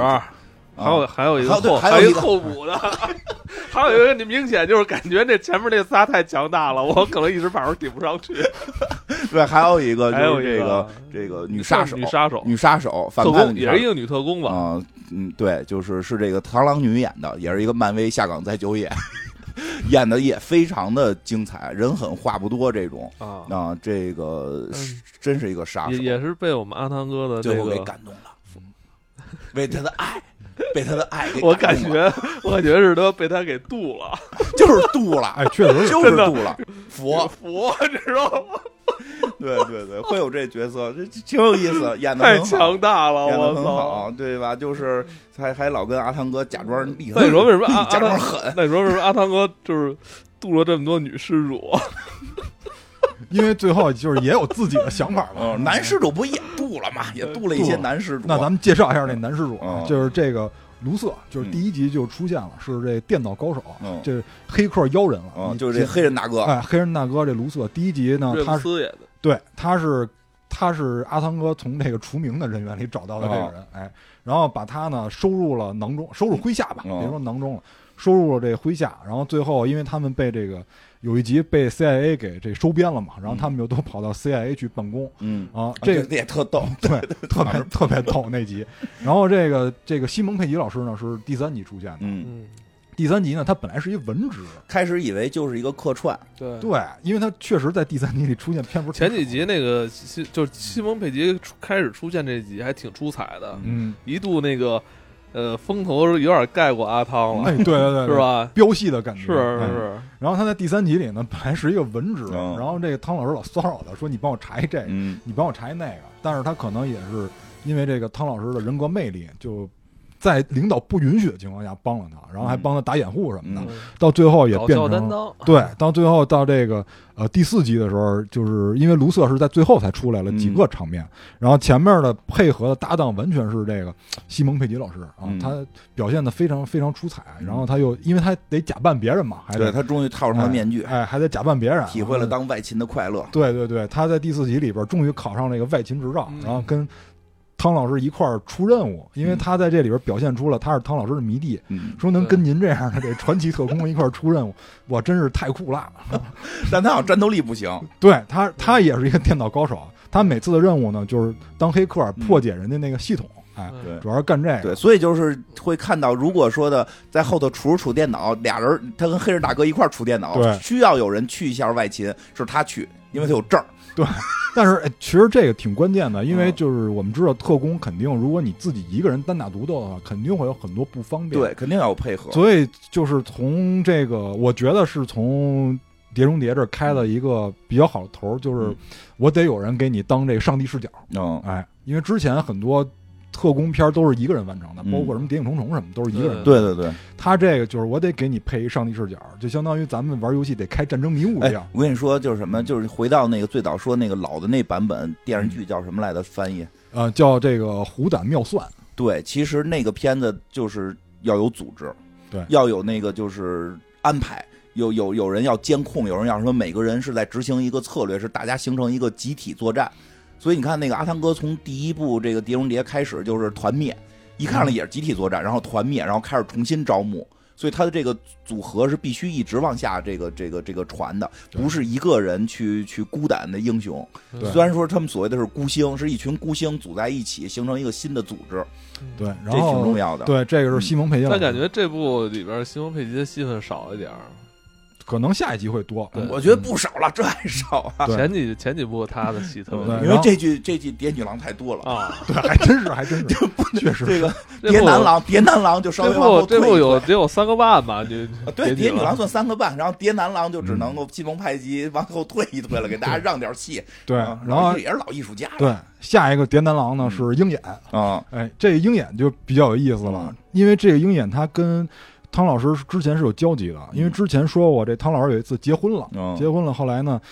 就是汤老师自己制造了一个意外事件，嗯就是他被几个外国人给杀了。嗯，这个鹰眼呢，其在实是在这个电电影电影里，哎，这鹰眼呢，在这个电影里边儿就是一直有一个芥蒂，嗯但是到最后才解开。嗯他是负责保护他们两个人的，嗯但是他让他的目标被杀了，嗯，所以他对这个汤老师没跟他说，对他也被。一直没蒙在鼓里啊了。说，对，所以就是他们俩之间谁是其实是互相不太清楚底细的，嗯哎，谁也不知道就是最后这底儿在哪儿，所以就是这个嗯，这个鹰眼一直表示的，就是很内愧疚疚，哎，啊很我没内疚保的护样好子你对，很内疚的样子嗯。但是这这一部里没有他了，对这一步也没有他了，因为这可能合同到期了，有嗯，可能他下们部出来了也。他没准们下不出来没，准儿没准儿，因为他这里边角色挺重要的。他们最后就是把这事儿聊开了以后，嗯他说：“嗨，没死，啊 都没是我死弄假翻的，翻篇儿了。”因为他最后给他一手机嘛嗯，他们这个加入这个组织都是这样的，说我现在给你一个 choice，是吧哦？给你一选择，嗯你要接受咱们就是一伙儿的，但是你也可以不接受啊。就是领导说那话，他又说了一遍。最后他不拿手机，这鹰眼不拿手机，嗯他最后说其实没死，就是鹰眼把手机拿了。嗯然后到第二步呢，成为了这 IMF 的领导， 就是每次去跟那个 CIA 就是嗯发言人，我要哎觉得是领导还是阿汤哥了，对对对，发言人，哎，你说这准确，发言对，因为人。阿汤哥去那儿就就可能给扣下了。对，因为每次 CIA 就找他们取证的时候，都是都是鹰眼去的。对，哎，哎，正好说一下这个，其实就是从第一部开始，这个阿汤哥演的这个伊森这个角色，感觉还是比较服从于这个什么 CIA，但是随着领导不断的出问题，从第一部领导就是反派，就是不停不停的发现领导有问题，领导有问题，要不然领导判断错误，要不然领导干脆就是反派，要不然领导安排的人是反派，就是这整个组织被间谍 进行他们已经看透了，他们这种体制是腐败 的。腐败的，所以真的从越往后，他你会发现，他这个所谓的这个什么 I M F 这个组织和这个 C I A 的关系越是若即若若离，对，然后甚至就开始 C I A 会监控他们，然后甚至他们可能就要就要去躲 C I A 机器，对吧？就是躲这个美美国的这个正正经的官方的这些间谍，所以我估计到这一步，你会发现他这个关系变得更微妙。不完全服从于美国政府下的任务，但是我知道这个任务，我们去解决这个任务，我们完全用我们的方式解决了，因为干脆也没头了。原先老有个头，现在彻底没头了。阿汤哥自己是头，对吧？对，然后再下一个男郎就是这个亨利·卡维尔，嗯超人，嗯这个就是很明显了，CIA 派来盯梢的。嗯因为他们这个组织一开始并不隶属于 CIA，、嗯他们只属于总统，因为都是总统直接授权，嗯你可以不听命于任何组织。但是后来呢，由于 CIA 可能想找茬儿，也可能想让自己权力更大，就就说你们怎么每次去哪儿哪儿出事儿，跟柯南似的。所以呢，就是说我必须把你们收编了，并且对你们进行监控。结果最后人家这个 CIA 的领导也。受受这个阿汤哥的魅力，都跑到他们这儿辞职了，那边辞职了，跑这边来当这个负责人来了，都有这种情况发生。啊所以这个里边他这个《谍南郎》出事儿也不少，因为之前那个让雷诺第一集那个让对也是谍南郎，但是这个对坏人都是坏人，这一部我们已经看过了，然后这一部里边的一些这个主题其实挺有意思的。对我们就可能后边有有一些剧透了啊，其实刚才可能多少也透了点儿，所以后边剧透一些比较核心的内容了。这个我觉得这主题是挺值得聊的，因为之前的一些案件，就之前他的一些任务，其实都基本围绕着核弹。对吧？好几好几部都是跟核弹有关，围绕着间谍的名单儿，对吧？生化武器生化武器，对吧？当然这一步好像围绕的不是一个武器，但是好像成了最这个世界最大的危险什么呀？ AI 啊啊，他们这那里个叫智体，啊肢体就是一个 AI，这个是挺神的。说因为这所以回我感觉这这部特别像科幻电影儿。呃，其实它的主题是科幻电影的一个主题，就是当我们之前一直说嘛，赛博朋克的逻辑就是当我们创造虚假形，就是当我们创造假象的能力超过我们识别真相的能力的时候，这个世界会变成什么样？对吧？原先我们可能就是画个油画，哎呦，画的真像，但一眼就知道那是油画，对吧？后来就是拍个照片儿，对吧？后来有了录像，就现在我们其实我们现在的世界观里就会认为录像是真的。经常我会看到网上早些年还叫无图无真相，后来说图是 P 的，对吧？现在就是说，你看视频 P 不了吧，对吧？但是现在这两年 AI 出来了，视频也能改，想怎么换脸怎么换脸，那不仅能 P 还能做，啊对， 还能直接生成。所以这一这一这一集的这个这个《碟中谍七》的这个主题，我觉得特别这个有时代感。就是现在这个时代，其实我们最应该担心的一个问题就是这嗯个 AI。其实这个 AI 太多的时候，我们会担心会不会影响我们工作。其实我老说就不用不用担心，因为因为那个可能少了设计师，多了 AI 调教员，就是因为 AI 还得有人操作，老板不会亲自去操作，对吧关？键是调研门槛儿可能越来越低啊，这对了这是就是那你想，你想那个差不多十几二十年前，嗯我我刚就是学那个编辑软件的时候，那时候教材都找不着，这哦对软件都是英文，没有汉化的。嗯那会儿那难时候还能用这个。找个工作，嗯你现在这东西谁都会，嗯手也机都手机都能也干，不至于谁都会，还是你学会了，有好多人还是不会， 就是你学这，东但西是的但门是确槛实儿门槛槛儿低门槛儿了。变低了，确实门槛低了，门槛低了，可能就是个人的那个审美啊，或者个人的一些天赋的东西，可能会更容易体现，而那个技术性变低了。但是呢，我觉得这个东西还会有，但是这个东西最有意思在哪儿？它会发生一个质的变化，就是 AI 其实最厉害的，它是效率变得奇高，效率变高之后，你能造假东西的量就可能超过真实的量，因为啊原先你 P 张图或者改个视频挺费劲的。啊，你那那一定是真的多，假的少。现在就 AI 存在之后，就可以假的多，真的少。它甚至可以去把真的给弄没了，改成假的。这个这一集的主题其实是这个，就是当有这么一个东西出现的时候，这个世界会变成什么样？大家不再争核弹了，发现核弹没用，阿汤哥给你全破解了。 就是核弹是破坏性就的，是哦你的意思嗯就是说，我们就是更大的问题在于分清真假，分清真假。这个很重要，分因清为真假，对啊就是这这这。就是以前我还我们还知道我们的对手是谁，对是吧？我们可以有的放矢，我们是啊还可以去这放我们的特工去过去那个去办这个任务。嗯现在你都不知道你这个任务的对象是不是真的存在，对对，其实从前几部就已经开始有了的那辛迪加到底真不存在，他们一直在争论嘛，对对吧？但是这一步更夸张，我直接给你上的是有 AI 了，而且真的是现在这个东西离我们太近了。这个东西啊，就是我觉得核弹的威力呢，就是在于破坏，但是这 AI 的威力为什么更大呢？因为它能引导，就这个威力是很它它可以借力打力，就跟太极似的。你比如说我核弹，嗯我把那地儿炸了就完了，这地儿没有生产力了。嗯，但是如果我把这些人为我所用呢，我引导我生成一些假象，让这些人为我所用呢，我就能不能我就能造成更大的破哎坏。呦，这 AI 你说听着跟那个、嗯跟那个什么似的，巫妖王似的。因为对啊，因为他显然他的工作就是这个嘛。嗯之前阿汤哥在执行任务的时候，他能分辨出来谁是对他有利的，谁是对他不利的，嗯他可以欲擒故纵，嗯对吧？他有这个意识，但是这 AI 到这儿，他能已经能模仿他的同伴了，对他的分辨力也就变得下降了。对，其实这个挺有意思的。我跟你说一下，它大主题说的是什么？说这 AI 要做什么？说谁就是这 AI 现在出现了，说有这么一 AI，反正悬而未决吧。就是就是大家都觉得 AI 该被破坏，结果各个国家特工其实都想得到，就是各个国家的这个出于国家利益都想得到它。说为什么要得到它呢？说它可以修改互联网上的所有的东西。我可以造极大的假象，我可以想说什么是什么，我可以引导世界的舆论。对所以我说引导的力量是更大的。它已经跨越就是制造战争的这个层面了嗯不。需要制造战。这个 AI 就是说，它这个片儿里这种 AI 的技术可以修改互联网的每一个细节之后，不需要战争。哎这就是修改因果律，啊，我真直的接给你修改这个结果。对。我想要的结果就是一个这这这个控控你制这控个。制了这个，就等于是控制了所有全人类的思想，因为现在人类都要通过互联网了嗯哎解我这个世界。你们刚才说到一个词，嗯就是引导。啊我发现现在好多事儿，我们都是被引导的。对呀、你的很多想法都被引导的，对，都是你所看到的东西。因为那个就就是前两天不是咱们刚说完游戏那话题嗯嘛？就我觉得以前游戏是咱们进入这个软软体，进入这个软件里进行一个探索的过程，啊现在完全是进入这个软件，然后被它引导。对呀、他是第一步告诉你怎么弄怎么弄，啊，对吧？？而且到了 AI 更可怕，它可以改，它可以改改所有，就是现现在 AI 技术换脸，在很多地儿已经非常昌盛了。啊，啊，对吧？在很多站你都可以看到，你看完之后你都说他他真演这个了吗？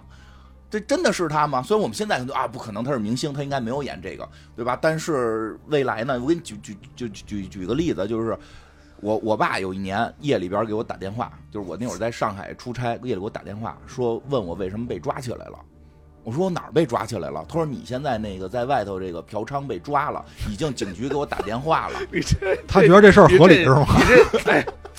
你这事儿你别在节目里说， 不是假的呀，这别是别说假的，这不是假的呀！就是我当时在 上海，我跟那谁，我跟我跟楚旭住一别别屋里，别真别的，别，我我这事儿我在那个节目下边说。 不是，这是假的。你看你们就开始给我造假。我说我说爸，我跟我跟那个就是宿舍睡觉呢，因为我当时在上海出差嘛，跟同事住一宿舍，我跟哦宿，舍你都进去了啊，说你骗我呢，你骗我呢。我说我说我说怎么骗？就是他特别相信，因为有人给他发了短信，就是骗子给他发了短信，好像那个号是模拟的一个号，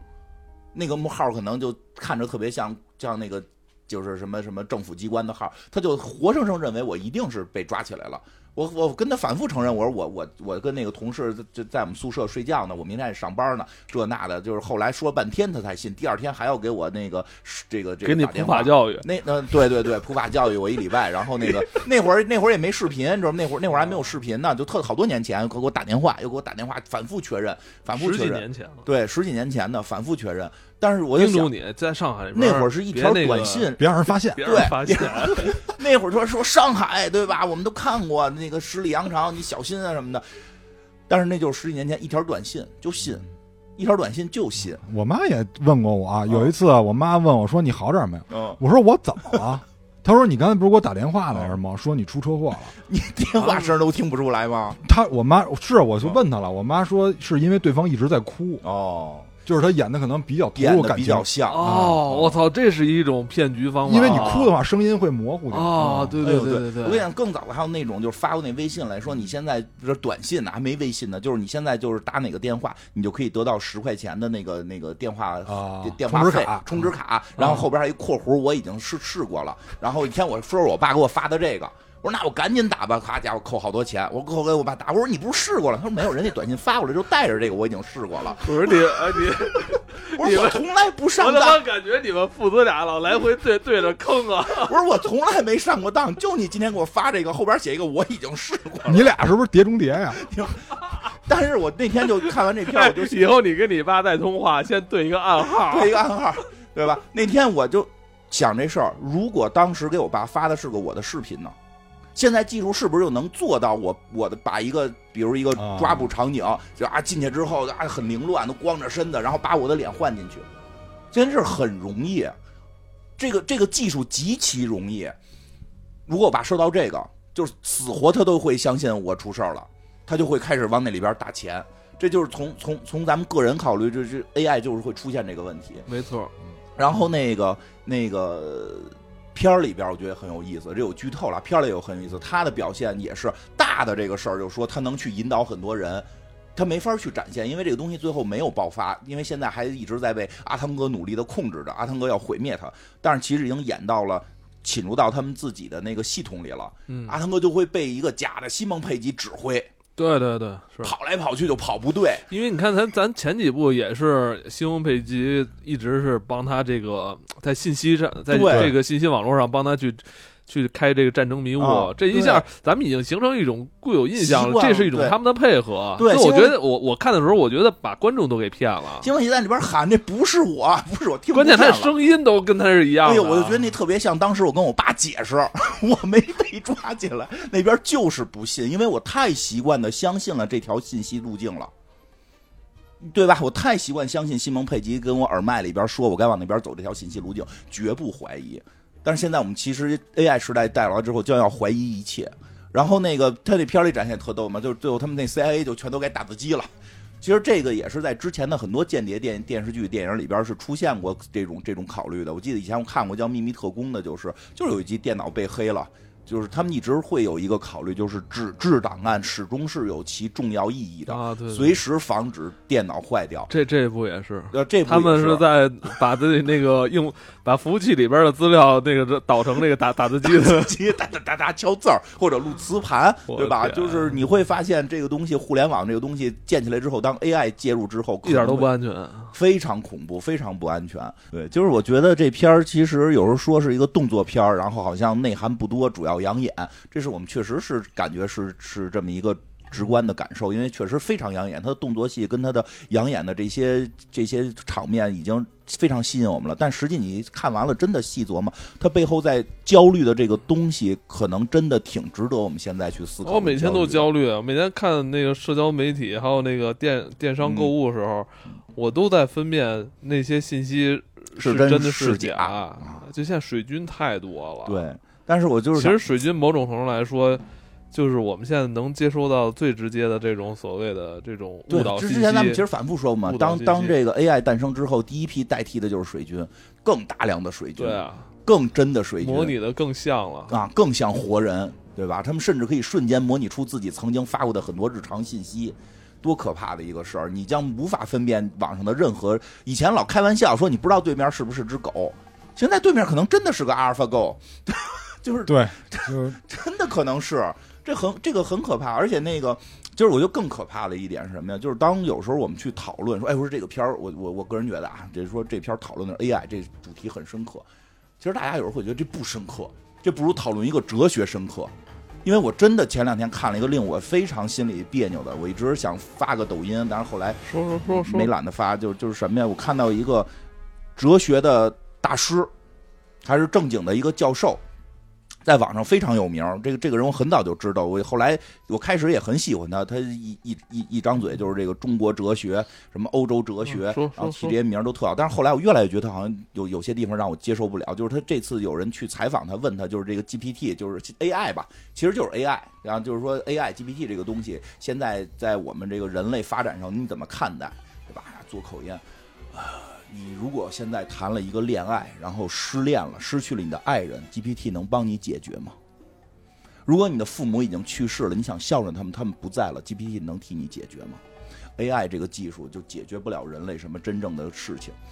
就是这充满着这么一种观点。但是我心想，我说的，你不是哲学课的老师吗？如果我失恋了，哲学课好像也解决不了我的问题。哲学是他的工 作，对吧？如果如果我的父母去世了，可能学校还会批假让我不上哲学课，对吧？而且我后来真的就还看到了另一，当然这后边还有个关于 GPT 的关于这个 AI 的事儿。我看完之后，我其实特别已经开始疑惑这件事儿了。就是前两天也是在抖音上看到的一个一个人给一个 AI 博主发消息，说他他的。呃，奶奶吧，应该是，就是他的舅舅去世了，去世的非常突然，让他奶奶造成了巨大的心理创伤。他奶奶就觉得没有跟他的舅舅，就是跟他自己的儿子有一个很好的告别，非常希望能够有一个告别。后来这个人就把这个消息发给了 AI 博主，AI 博主就是拿到了他舅舅的照片儿跟之前的一些语音，然后完全用 AI 模拟了一个他舅舅，然后自己的用自己就是脸替。他就自己来去跟他的就就这个 AI 博主和这个 AI 博主是什么？就是就是一个专门玩 AI 哦的人类博主，一个玩 AI 的人类博主，对，你现在得说清楚。对对，得说清楚，不是一个 AI，是一个玩 AI 的人类博主，用 AI 系统等于模拟了来信者的舅舅，然后和他的这个姥姥进行了电话，他姥姥就是哭的都不行了，然后大家就都会觉得，哎，这个好像能够帮助人解决一些这个情绪问题，好像真的这个有亲人去世，AI 还 AI 比哲学更管点儿然用。后就上瘾了，然后就沉迷对了，但然后就黑镜 了。对，问题就在这儿，问题就在 这儿。就呃但是我我我觉得，首先啊，就是第一步，它确实比哲学可能对于失去亲人的人意义更大。但是下一步这件事儿好像有危险，嗯，我觉得这件事儿是存在哎某种伦伦理风险前的。两天那个嗯他们在网上去试那个苹果马上要出的那个 Vision 那个眼镜儿，嗯，就是说它那个那那个不清晰度说，据说他们戴完之后说清晰度特哦高，说是双八 K 的吧，还是怎么着的。然后它呢就有一个功能，就是它可以放你之前你那个手机里拍摄过的那些嗯，照片儿，嗯，然后视频，然后你戴上眼镜看吧，就那些视频就仿佛是在在你眼前一一一米以内的，对，就我说看那个就了他们说那个真实度特别高，我看那个了，就是呃会就会，咱设想，啊如果是你放你这照片或者你这视频是你以前一个很久以前没有见到的嗯朋友，或者说你离去的这种亲人、嗯家人，那就会让你这人的这个情感就一下就沉沉迷在这里了。，对，它一定太会可存在怕风了险。这个风险到底会走向什哎么方向，我你不知道你。但记是得黑镜有过你这记么得一集你同嗯同样还是阿汤哥成以前演的那电影《少数派报告》啊？他不就是在那时候就已经每天沉迷在他那个他跟他妻子孩子那个对视视频里了吗？是，哎，你说这个呢，就是这 VR 这个事儿，其实这一集里边儿，就这集这个《碟中谍》里边儿有一个特别有趣的表达，嗯特别有趣的表达，呃，看起来可能很动作，但是真的看完之后你细品特有意思。他们在机场，就之前的《碟中谍》系列里边儿，阿汤哥都是戴那个假面具，就是让大家认不出来你，就是给自己脸糊上，然后变成别人。但是这回他在机场里边进行秘密潜入的过程中没戴面具，他用的是什么呢？是用西蒙佩吉在后头控制电脑，把那个来抓他的人的那个 VR 全给全给黑了，啊因为对方也都是在用一种就是嗯大家都在云端， 云端就是一种很高级的 VR，刚才是个眼镜就可以搜，哎，就是那那边就是呃，他戴着眼镜，就是别人是接信息说的那个，我们现在已经通过那个视频搜到了，在哪儿哪儿哪儿发现了这个伊森，但实际都是西蒙佩吉跟那黑大哥在后头给人改的那个那个 AI，用 AI 就就那也不叫 AI 了，就是他们人工去改那个呃视频视频的文件。结果就是在机场里边，没有人再去看是到底阿汤哥在哪儿，而是全部在用电脑、在用摄像头来找。这就说明咱们咱们更相信摄像头的反馈。对，然后因为阿汤快，嗯，对大他家追求的是效率。效率高，对但这个效率高就可能是假的，因为阿汤哥那不是有一幕，就是他戴的是个 VR，他看到了某个人，摘了眼镜，那人不在，因为他那个眼镜被黑，对也被对方黑了嘛，应该是就被肢体给被黑了。嗯智体给黑了，让他看到了他恐惧的东西。你这就是发现，真的就是就是那场戏吧，看着特有趣啊，它有很多有这个有趣的动作设计。但是你看完之后，我回来我细品，就没有人在找阿汤哥，大家全在通过这个网络，就是大家都已经在这个机场里。最后，最后他们发现全部被黑之后，才是你们几个去那边，你们几个去那边，大家分头用传统的方式来找他。开始就是一群人啊，在东边啊去，啊不东边找了，不是西边儿就啊去。你发现我们是在被控制，就我觉得是两哎，个，我嗯我突然想到一个题外话，嗯哎，金花也他妈被控制了。嗯我觉得这两天，我本来想放在另外一期说的。有一天下午，我我问他，我说金花你干嘛呢？他说我要重新回到生活的正轨，我要去继续练剑道，锻炼身体。嗯我说好，那那个晚上见，晚上一起打暗黑。嗯，我说你几点回来啊？他说操，没打着车，不去了。 我操！我说我操，你没感觉这就是一个呃人，咱们被这些软体、这些互联网的信息的这种软件给控制了，就是因为没有打到车，你 有有一点儿，因为我约的那个课，我是正好通过那个手机看那个路程，我正好那个一个小时能到，一个小时能到，我就按那个打的车。 然后结果呢，没车，等等了等了他妈一刻钟没有车，我发现我，然后那计算一算，说你现在打上车再到的时间，那个课就过了。我说你你我这不去你了。你他妈你你你你你你那个你坐地铁去啊！ 嗯，忽略了，我都是按那个 A 就按那个导航给我算的来的。嗯，确实坐地铁会稳一点儿。嗯我觉得就我们已两经被个这些软件、这些 app 对是吧受受他们影响啊，甚至他们在某种某种程度在引导我们。是嗯我们自己选择接受的，不是前一阵儿我不就说嘛，我那个就我说我在高速上回来，嗯告诉人他们那软件儿导航软件儿告诉我说这条路堵死了，嗯让我下辅路，结果他妈下了辅路，我比那个我那同伴儿开那车，他他没嗯下，啊，我他他的我他我比他晚了一个小时 到家。气够 呛，特别生特就后开来始我发现了跟导那条航路打架，那条路确实堵，只不过人呢，就是要让一部分人分流下去，你们别走这条路了。 然后我们一走，完这条路就通了。哦，算法很坏， 算算法糟透了，啊所以我就是，我觉得我就是那个韭菜。就是我觉得就两个，我觉得两个分支啊，嗯就是刚才说的那个，就是我们接受了，就是对人接受了这种算法，或者嗯人接受了 AI 的到来，然后人利用这个 AI 去完成很多就是迭代的或者重复的这种工嗯作，然后人的思维可能会更往开阔的方向发嗯展，可能会思考更多的维度。咱们就是说一个嗯就是有点玄学的东西啊，哦就是人人未来就是由于 AI 的诞生到嗯来，当然这个是和平相处的情况哦下，呃，AI 没有被坏人利用的情况下，嗯它没有影响到大多数人的情况下，那人的目标可能会改变。比如哦说之前呢，我们人可能最大的目标是存续，因为嗯之前我们聊那个人类灭绝对的那个得话得一题，直生存。就是我们人类一开始其实目标肯定是存续嘛，然后嗯最后的目标是我们为了生活质量更好。嗯那么 AI 的到来，其实省了我们很多的一些，就是重复劳动，或者对说就是机械机械性的劳动。以后呢，我们可能目标会升级。嗯哦我我瞎猜啊，玄学上的，我们可能，假如说嗯，假如说是有造物主的话，我们人类的目标可能是先追求造物主那个方向，或者去寻找他嗯追求追寻他们。因为我们人类现在虽然说是这个达尔文的这个演化论也好，嗯还是进化论也好，这个虽然这个东西存在，但是还是相当有一部分人相信我们是有主的，因为嗯毕竟有一些现象也侧面证明这嗯一点。比如说，人跟有一些物种为什么会同时出现，是吧？嗯就是为什么那个化石的这个年代是嗯同一个年代，那么为什么就这些动物就是比较符合，就是它们的生存状况就是比较符合人类的一些思维模式？就有人会去寻求这个。呃，对对对对，这个这当然是一个方向，嗯当然这个方向比较好的就是它是奔着和平的方向对去不的，不对闹吧嗯？毕竟大家不会产生什么冲突，当然这只是一种可能，这是我猜的。那还有一种可能呢，就是万一就是这 AI 疯了，或者说嗯就是它不受控制了，或者说被人利用了，就比如说像这第七集这样，哦这因为这个坏人显然是想利用这个，嗯啊，他是有私心的，而且这个各个的组织、各国的这个组织也想利用他去压制对方，他可不是为了用来给人类造福。但这 AI 好像自个儿还有一些想法。对，这就是这片儿精彩的地儿。嗯，对他，因为他是个 AI，对他还是个已经开悟了的他 AI，还是有自个儿想法的。对，所以这个就跟我之前嗯就是。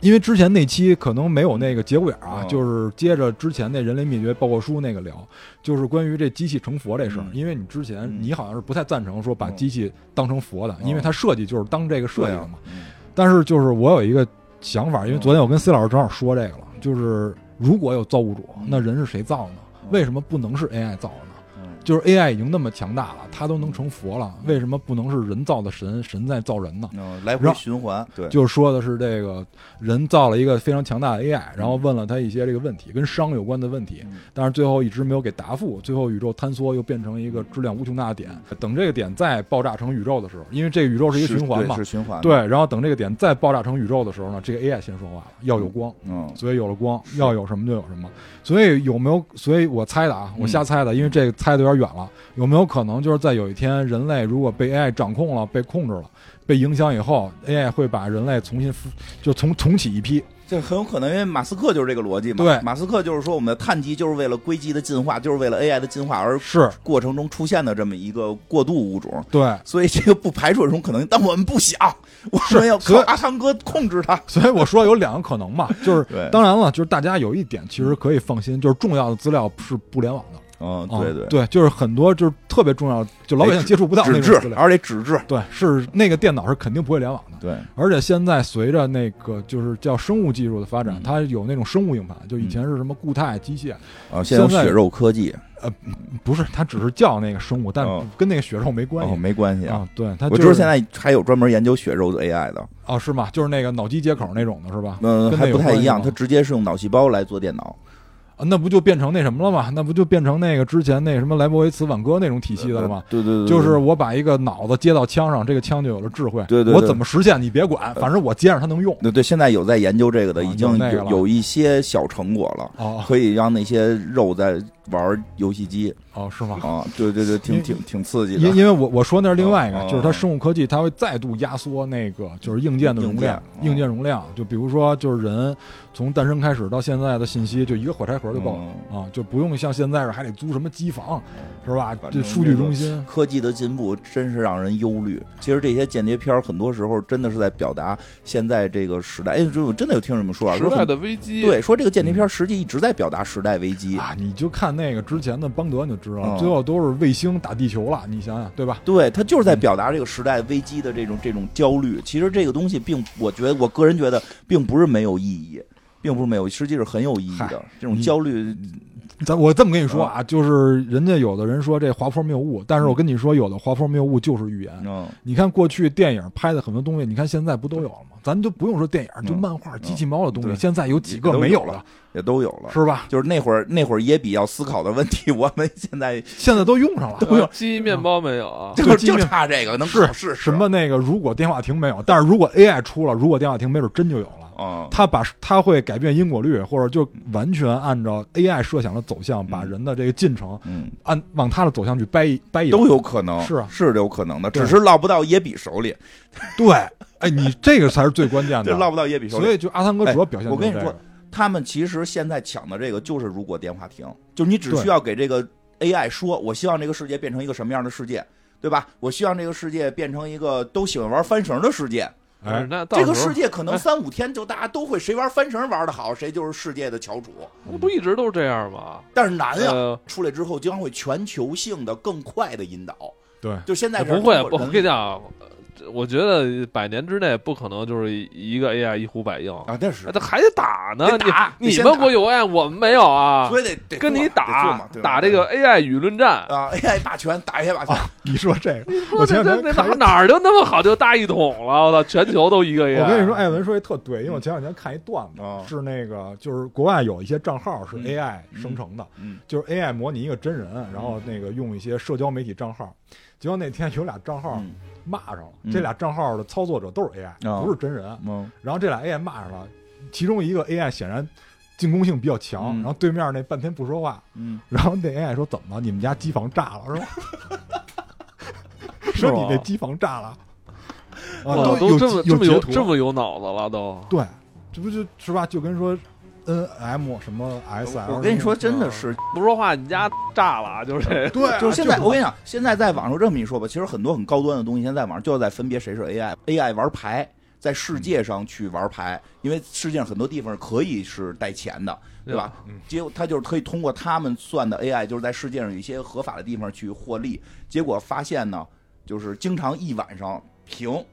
就最后发现了对方也是 AI，然后他们就有一个组织叫先一批来判断这个局里边有几个 AI。当这个局里边没有 AI，大部分是人的时候，他们的正式 AI 在上，就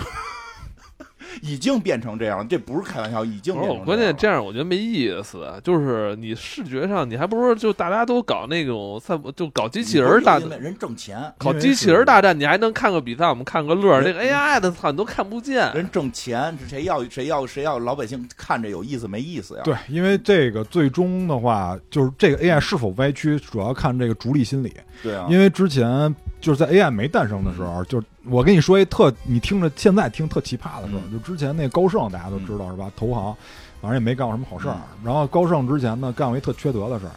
就是因为一开始的时候买股票什么的嗯都是黑板上写嘛，后来有了这个电脑，有了网络，大家都在网上炒股。然后有一天呢，就是高盛，大家发现了一个情况，就高盛租了一个特别大的办公室，嗯然后大家不知道这这，但是这办公室从来没进去过人。嗯后来有一天呢，大家把这办公室给拆了，发现里边是一堆机器，嗯就是高盛租了特别大一办公室，放了一个巨大的机器。这机器干嘛呢？就是它的网络啊延迟比别的网络要低，嗯就是它反向，就是它跟人做对冲。哦就比如说金花买了一手什么什么什么，嗯它会比你之前下单，它先卖一手这个。嗯这样的话，因为大部分人是不懂得如何挣钱的，嗯所以他通过这对冲获利。但是他的下单信息能比你先到，嗯所以你等于是给他接盘，你买的正好是他卖的。嗯，就是他干过这么一事儿，但是后来被判了啊，就、嗯就就是他就是就这是违法速度的快，对这个这个是违法，就是真，的是这个时代已经很多时候不是像我们想象那么简单了。就是你逐利的话，任何时代都有，但是你如果是用 AI 逐利的话，可能会影响或者破坏的人可能会更多，嗯，这个最后这个这一集还是只是个上集，没有结束呢，嗯对吧？吧？然后那个猜猜下集会什么样吧？啊，我我猜一个啊，我先说一个，我觉得是这个 AI 是大反派，就是因嗯为哦人类作为大反派，这个大家都能想到，嗯而且这里边就是 AI 也出现马仔了啊哦，那显然是 看一下马仔，对，出现了一些马仔嗯，出现了一些小弟，我觉得这个肯定是最后大家一块儿来制衡这个 AI。嗯啊，我觉得是这样的，因为而且就是到最后，我不太理解这 AI 的诉求是什么，这个是最关键，它没出现。我觉得是这样，嗯就是这个 AI 的诉求不被人控制。因为现在他们一直有道在理，他们一直在争夺一把钥匙，这把对钥匙是可以从物理层面控制 AI。其实这个也是，就是有时候大家不用怕 AI 造反，是因为真的物理层面基本还是可控性比较强的，对吧？就是它现在这个 AI 是可被物理控制，但是由于这个故事当中的机缘巧合，它在一个一般人到不了的地方，所以我相信下集一定会出现就是潜潜水，对吧？就要嗯去这个，因为他在一个潜艇里，他要进入这个一个坏了的潜艇里边，可能去找这个去打开这个 AI，对吧？但是这个过程中，这个我觉得到了物理层面，AI 可能就会很弱势了呃，不好说，它可能会引导人保护它。啊！对对，他有马仔，对 他有马仔，那对这是就是最后，但是我觉得这些马仔也都可能有反骨，对，就像你说的，因为每就各怀鬼胎。哎，现在马仔的诉求是什么？马仔马的哥对马仔的诉求就是我把这 AI 释放出来，让它完全的控制这世界。嗯啊，那他呢？但是他的诉求他一直没说是什么，对他肯定有他的诉求，而且他在一上来就绑架了这个汤老师的前妻，嗯而且好像还冲他前妻开了一枪，嗯，但是这没拍完。然后啊没拍完哎，所以我们估计是有可能。我觉得各有有可能就是这个马仔还有他的鬼胎，对，白寡妇也有鬼胎，哦然后各国都在争这个钥匙，各国也都有鬼胎各国的鬼胎是明着的，我们要抢这 个，我们对抢到这个要控制世界。对但是那个白寡妇那边，我也可能白寡妇还是偷偷要钱，就是我觉得另外那个马仔可能就是就是要害汤老师，就是最后在抉择的时候，就是我不听 AI 的，我就要弄死他。不是，就那这弯儿绕太大了，那我对吧？我要直接弄汤老师，我就通过他这前期，为什么还要弄 AI 呢？呃这个 AI 觉得 AI 能赢，因为之前弄前期哦老输，有道理之，前不是也抓过前期哦吗？帮他算，对啊，帮他我算 战术，对，对互相利用，就是马仔跟这 AI 可能还互相利用。AI 是要这个马仔是要利用 AI 来置汤老师于死地，因为之前有过很多经历，就是抓汤老师的媳妇儿就必死， 对，确实是。对吧？所以我们通过 AI 看怎么解决这个办法，有这种可能性。所以可能下一集这几几波，就这马仔，我估计不会是一个纯马仔。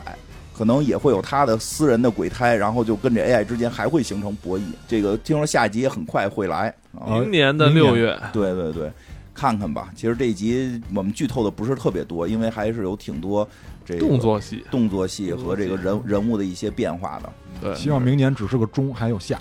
这部时长也是将近三个小时将。近三个小时，开始我去看的时候，我还有点担心呢，我说这个会不会太长了？这个这个上厕所就确实没有尿点。啊，从一上但是来他就中途就，但是你不是你后半截儿你不是出去打电话去？没有，他坐在旁边了。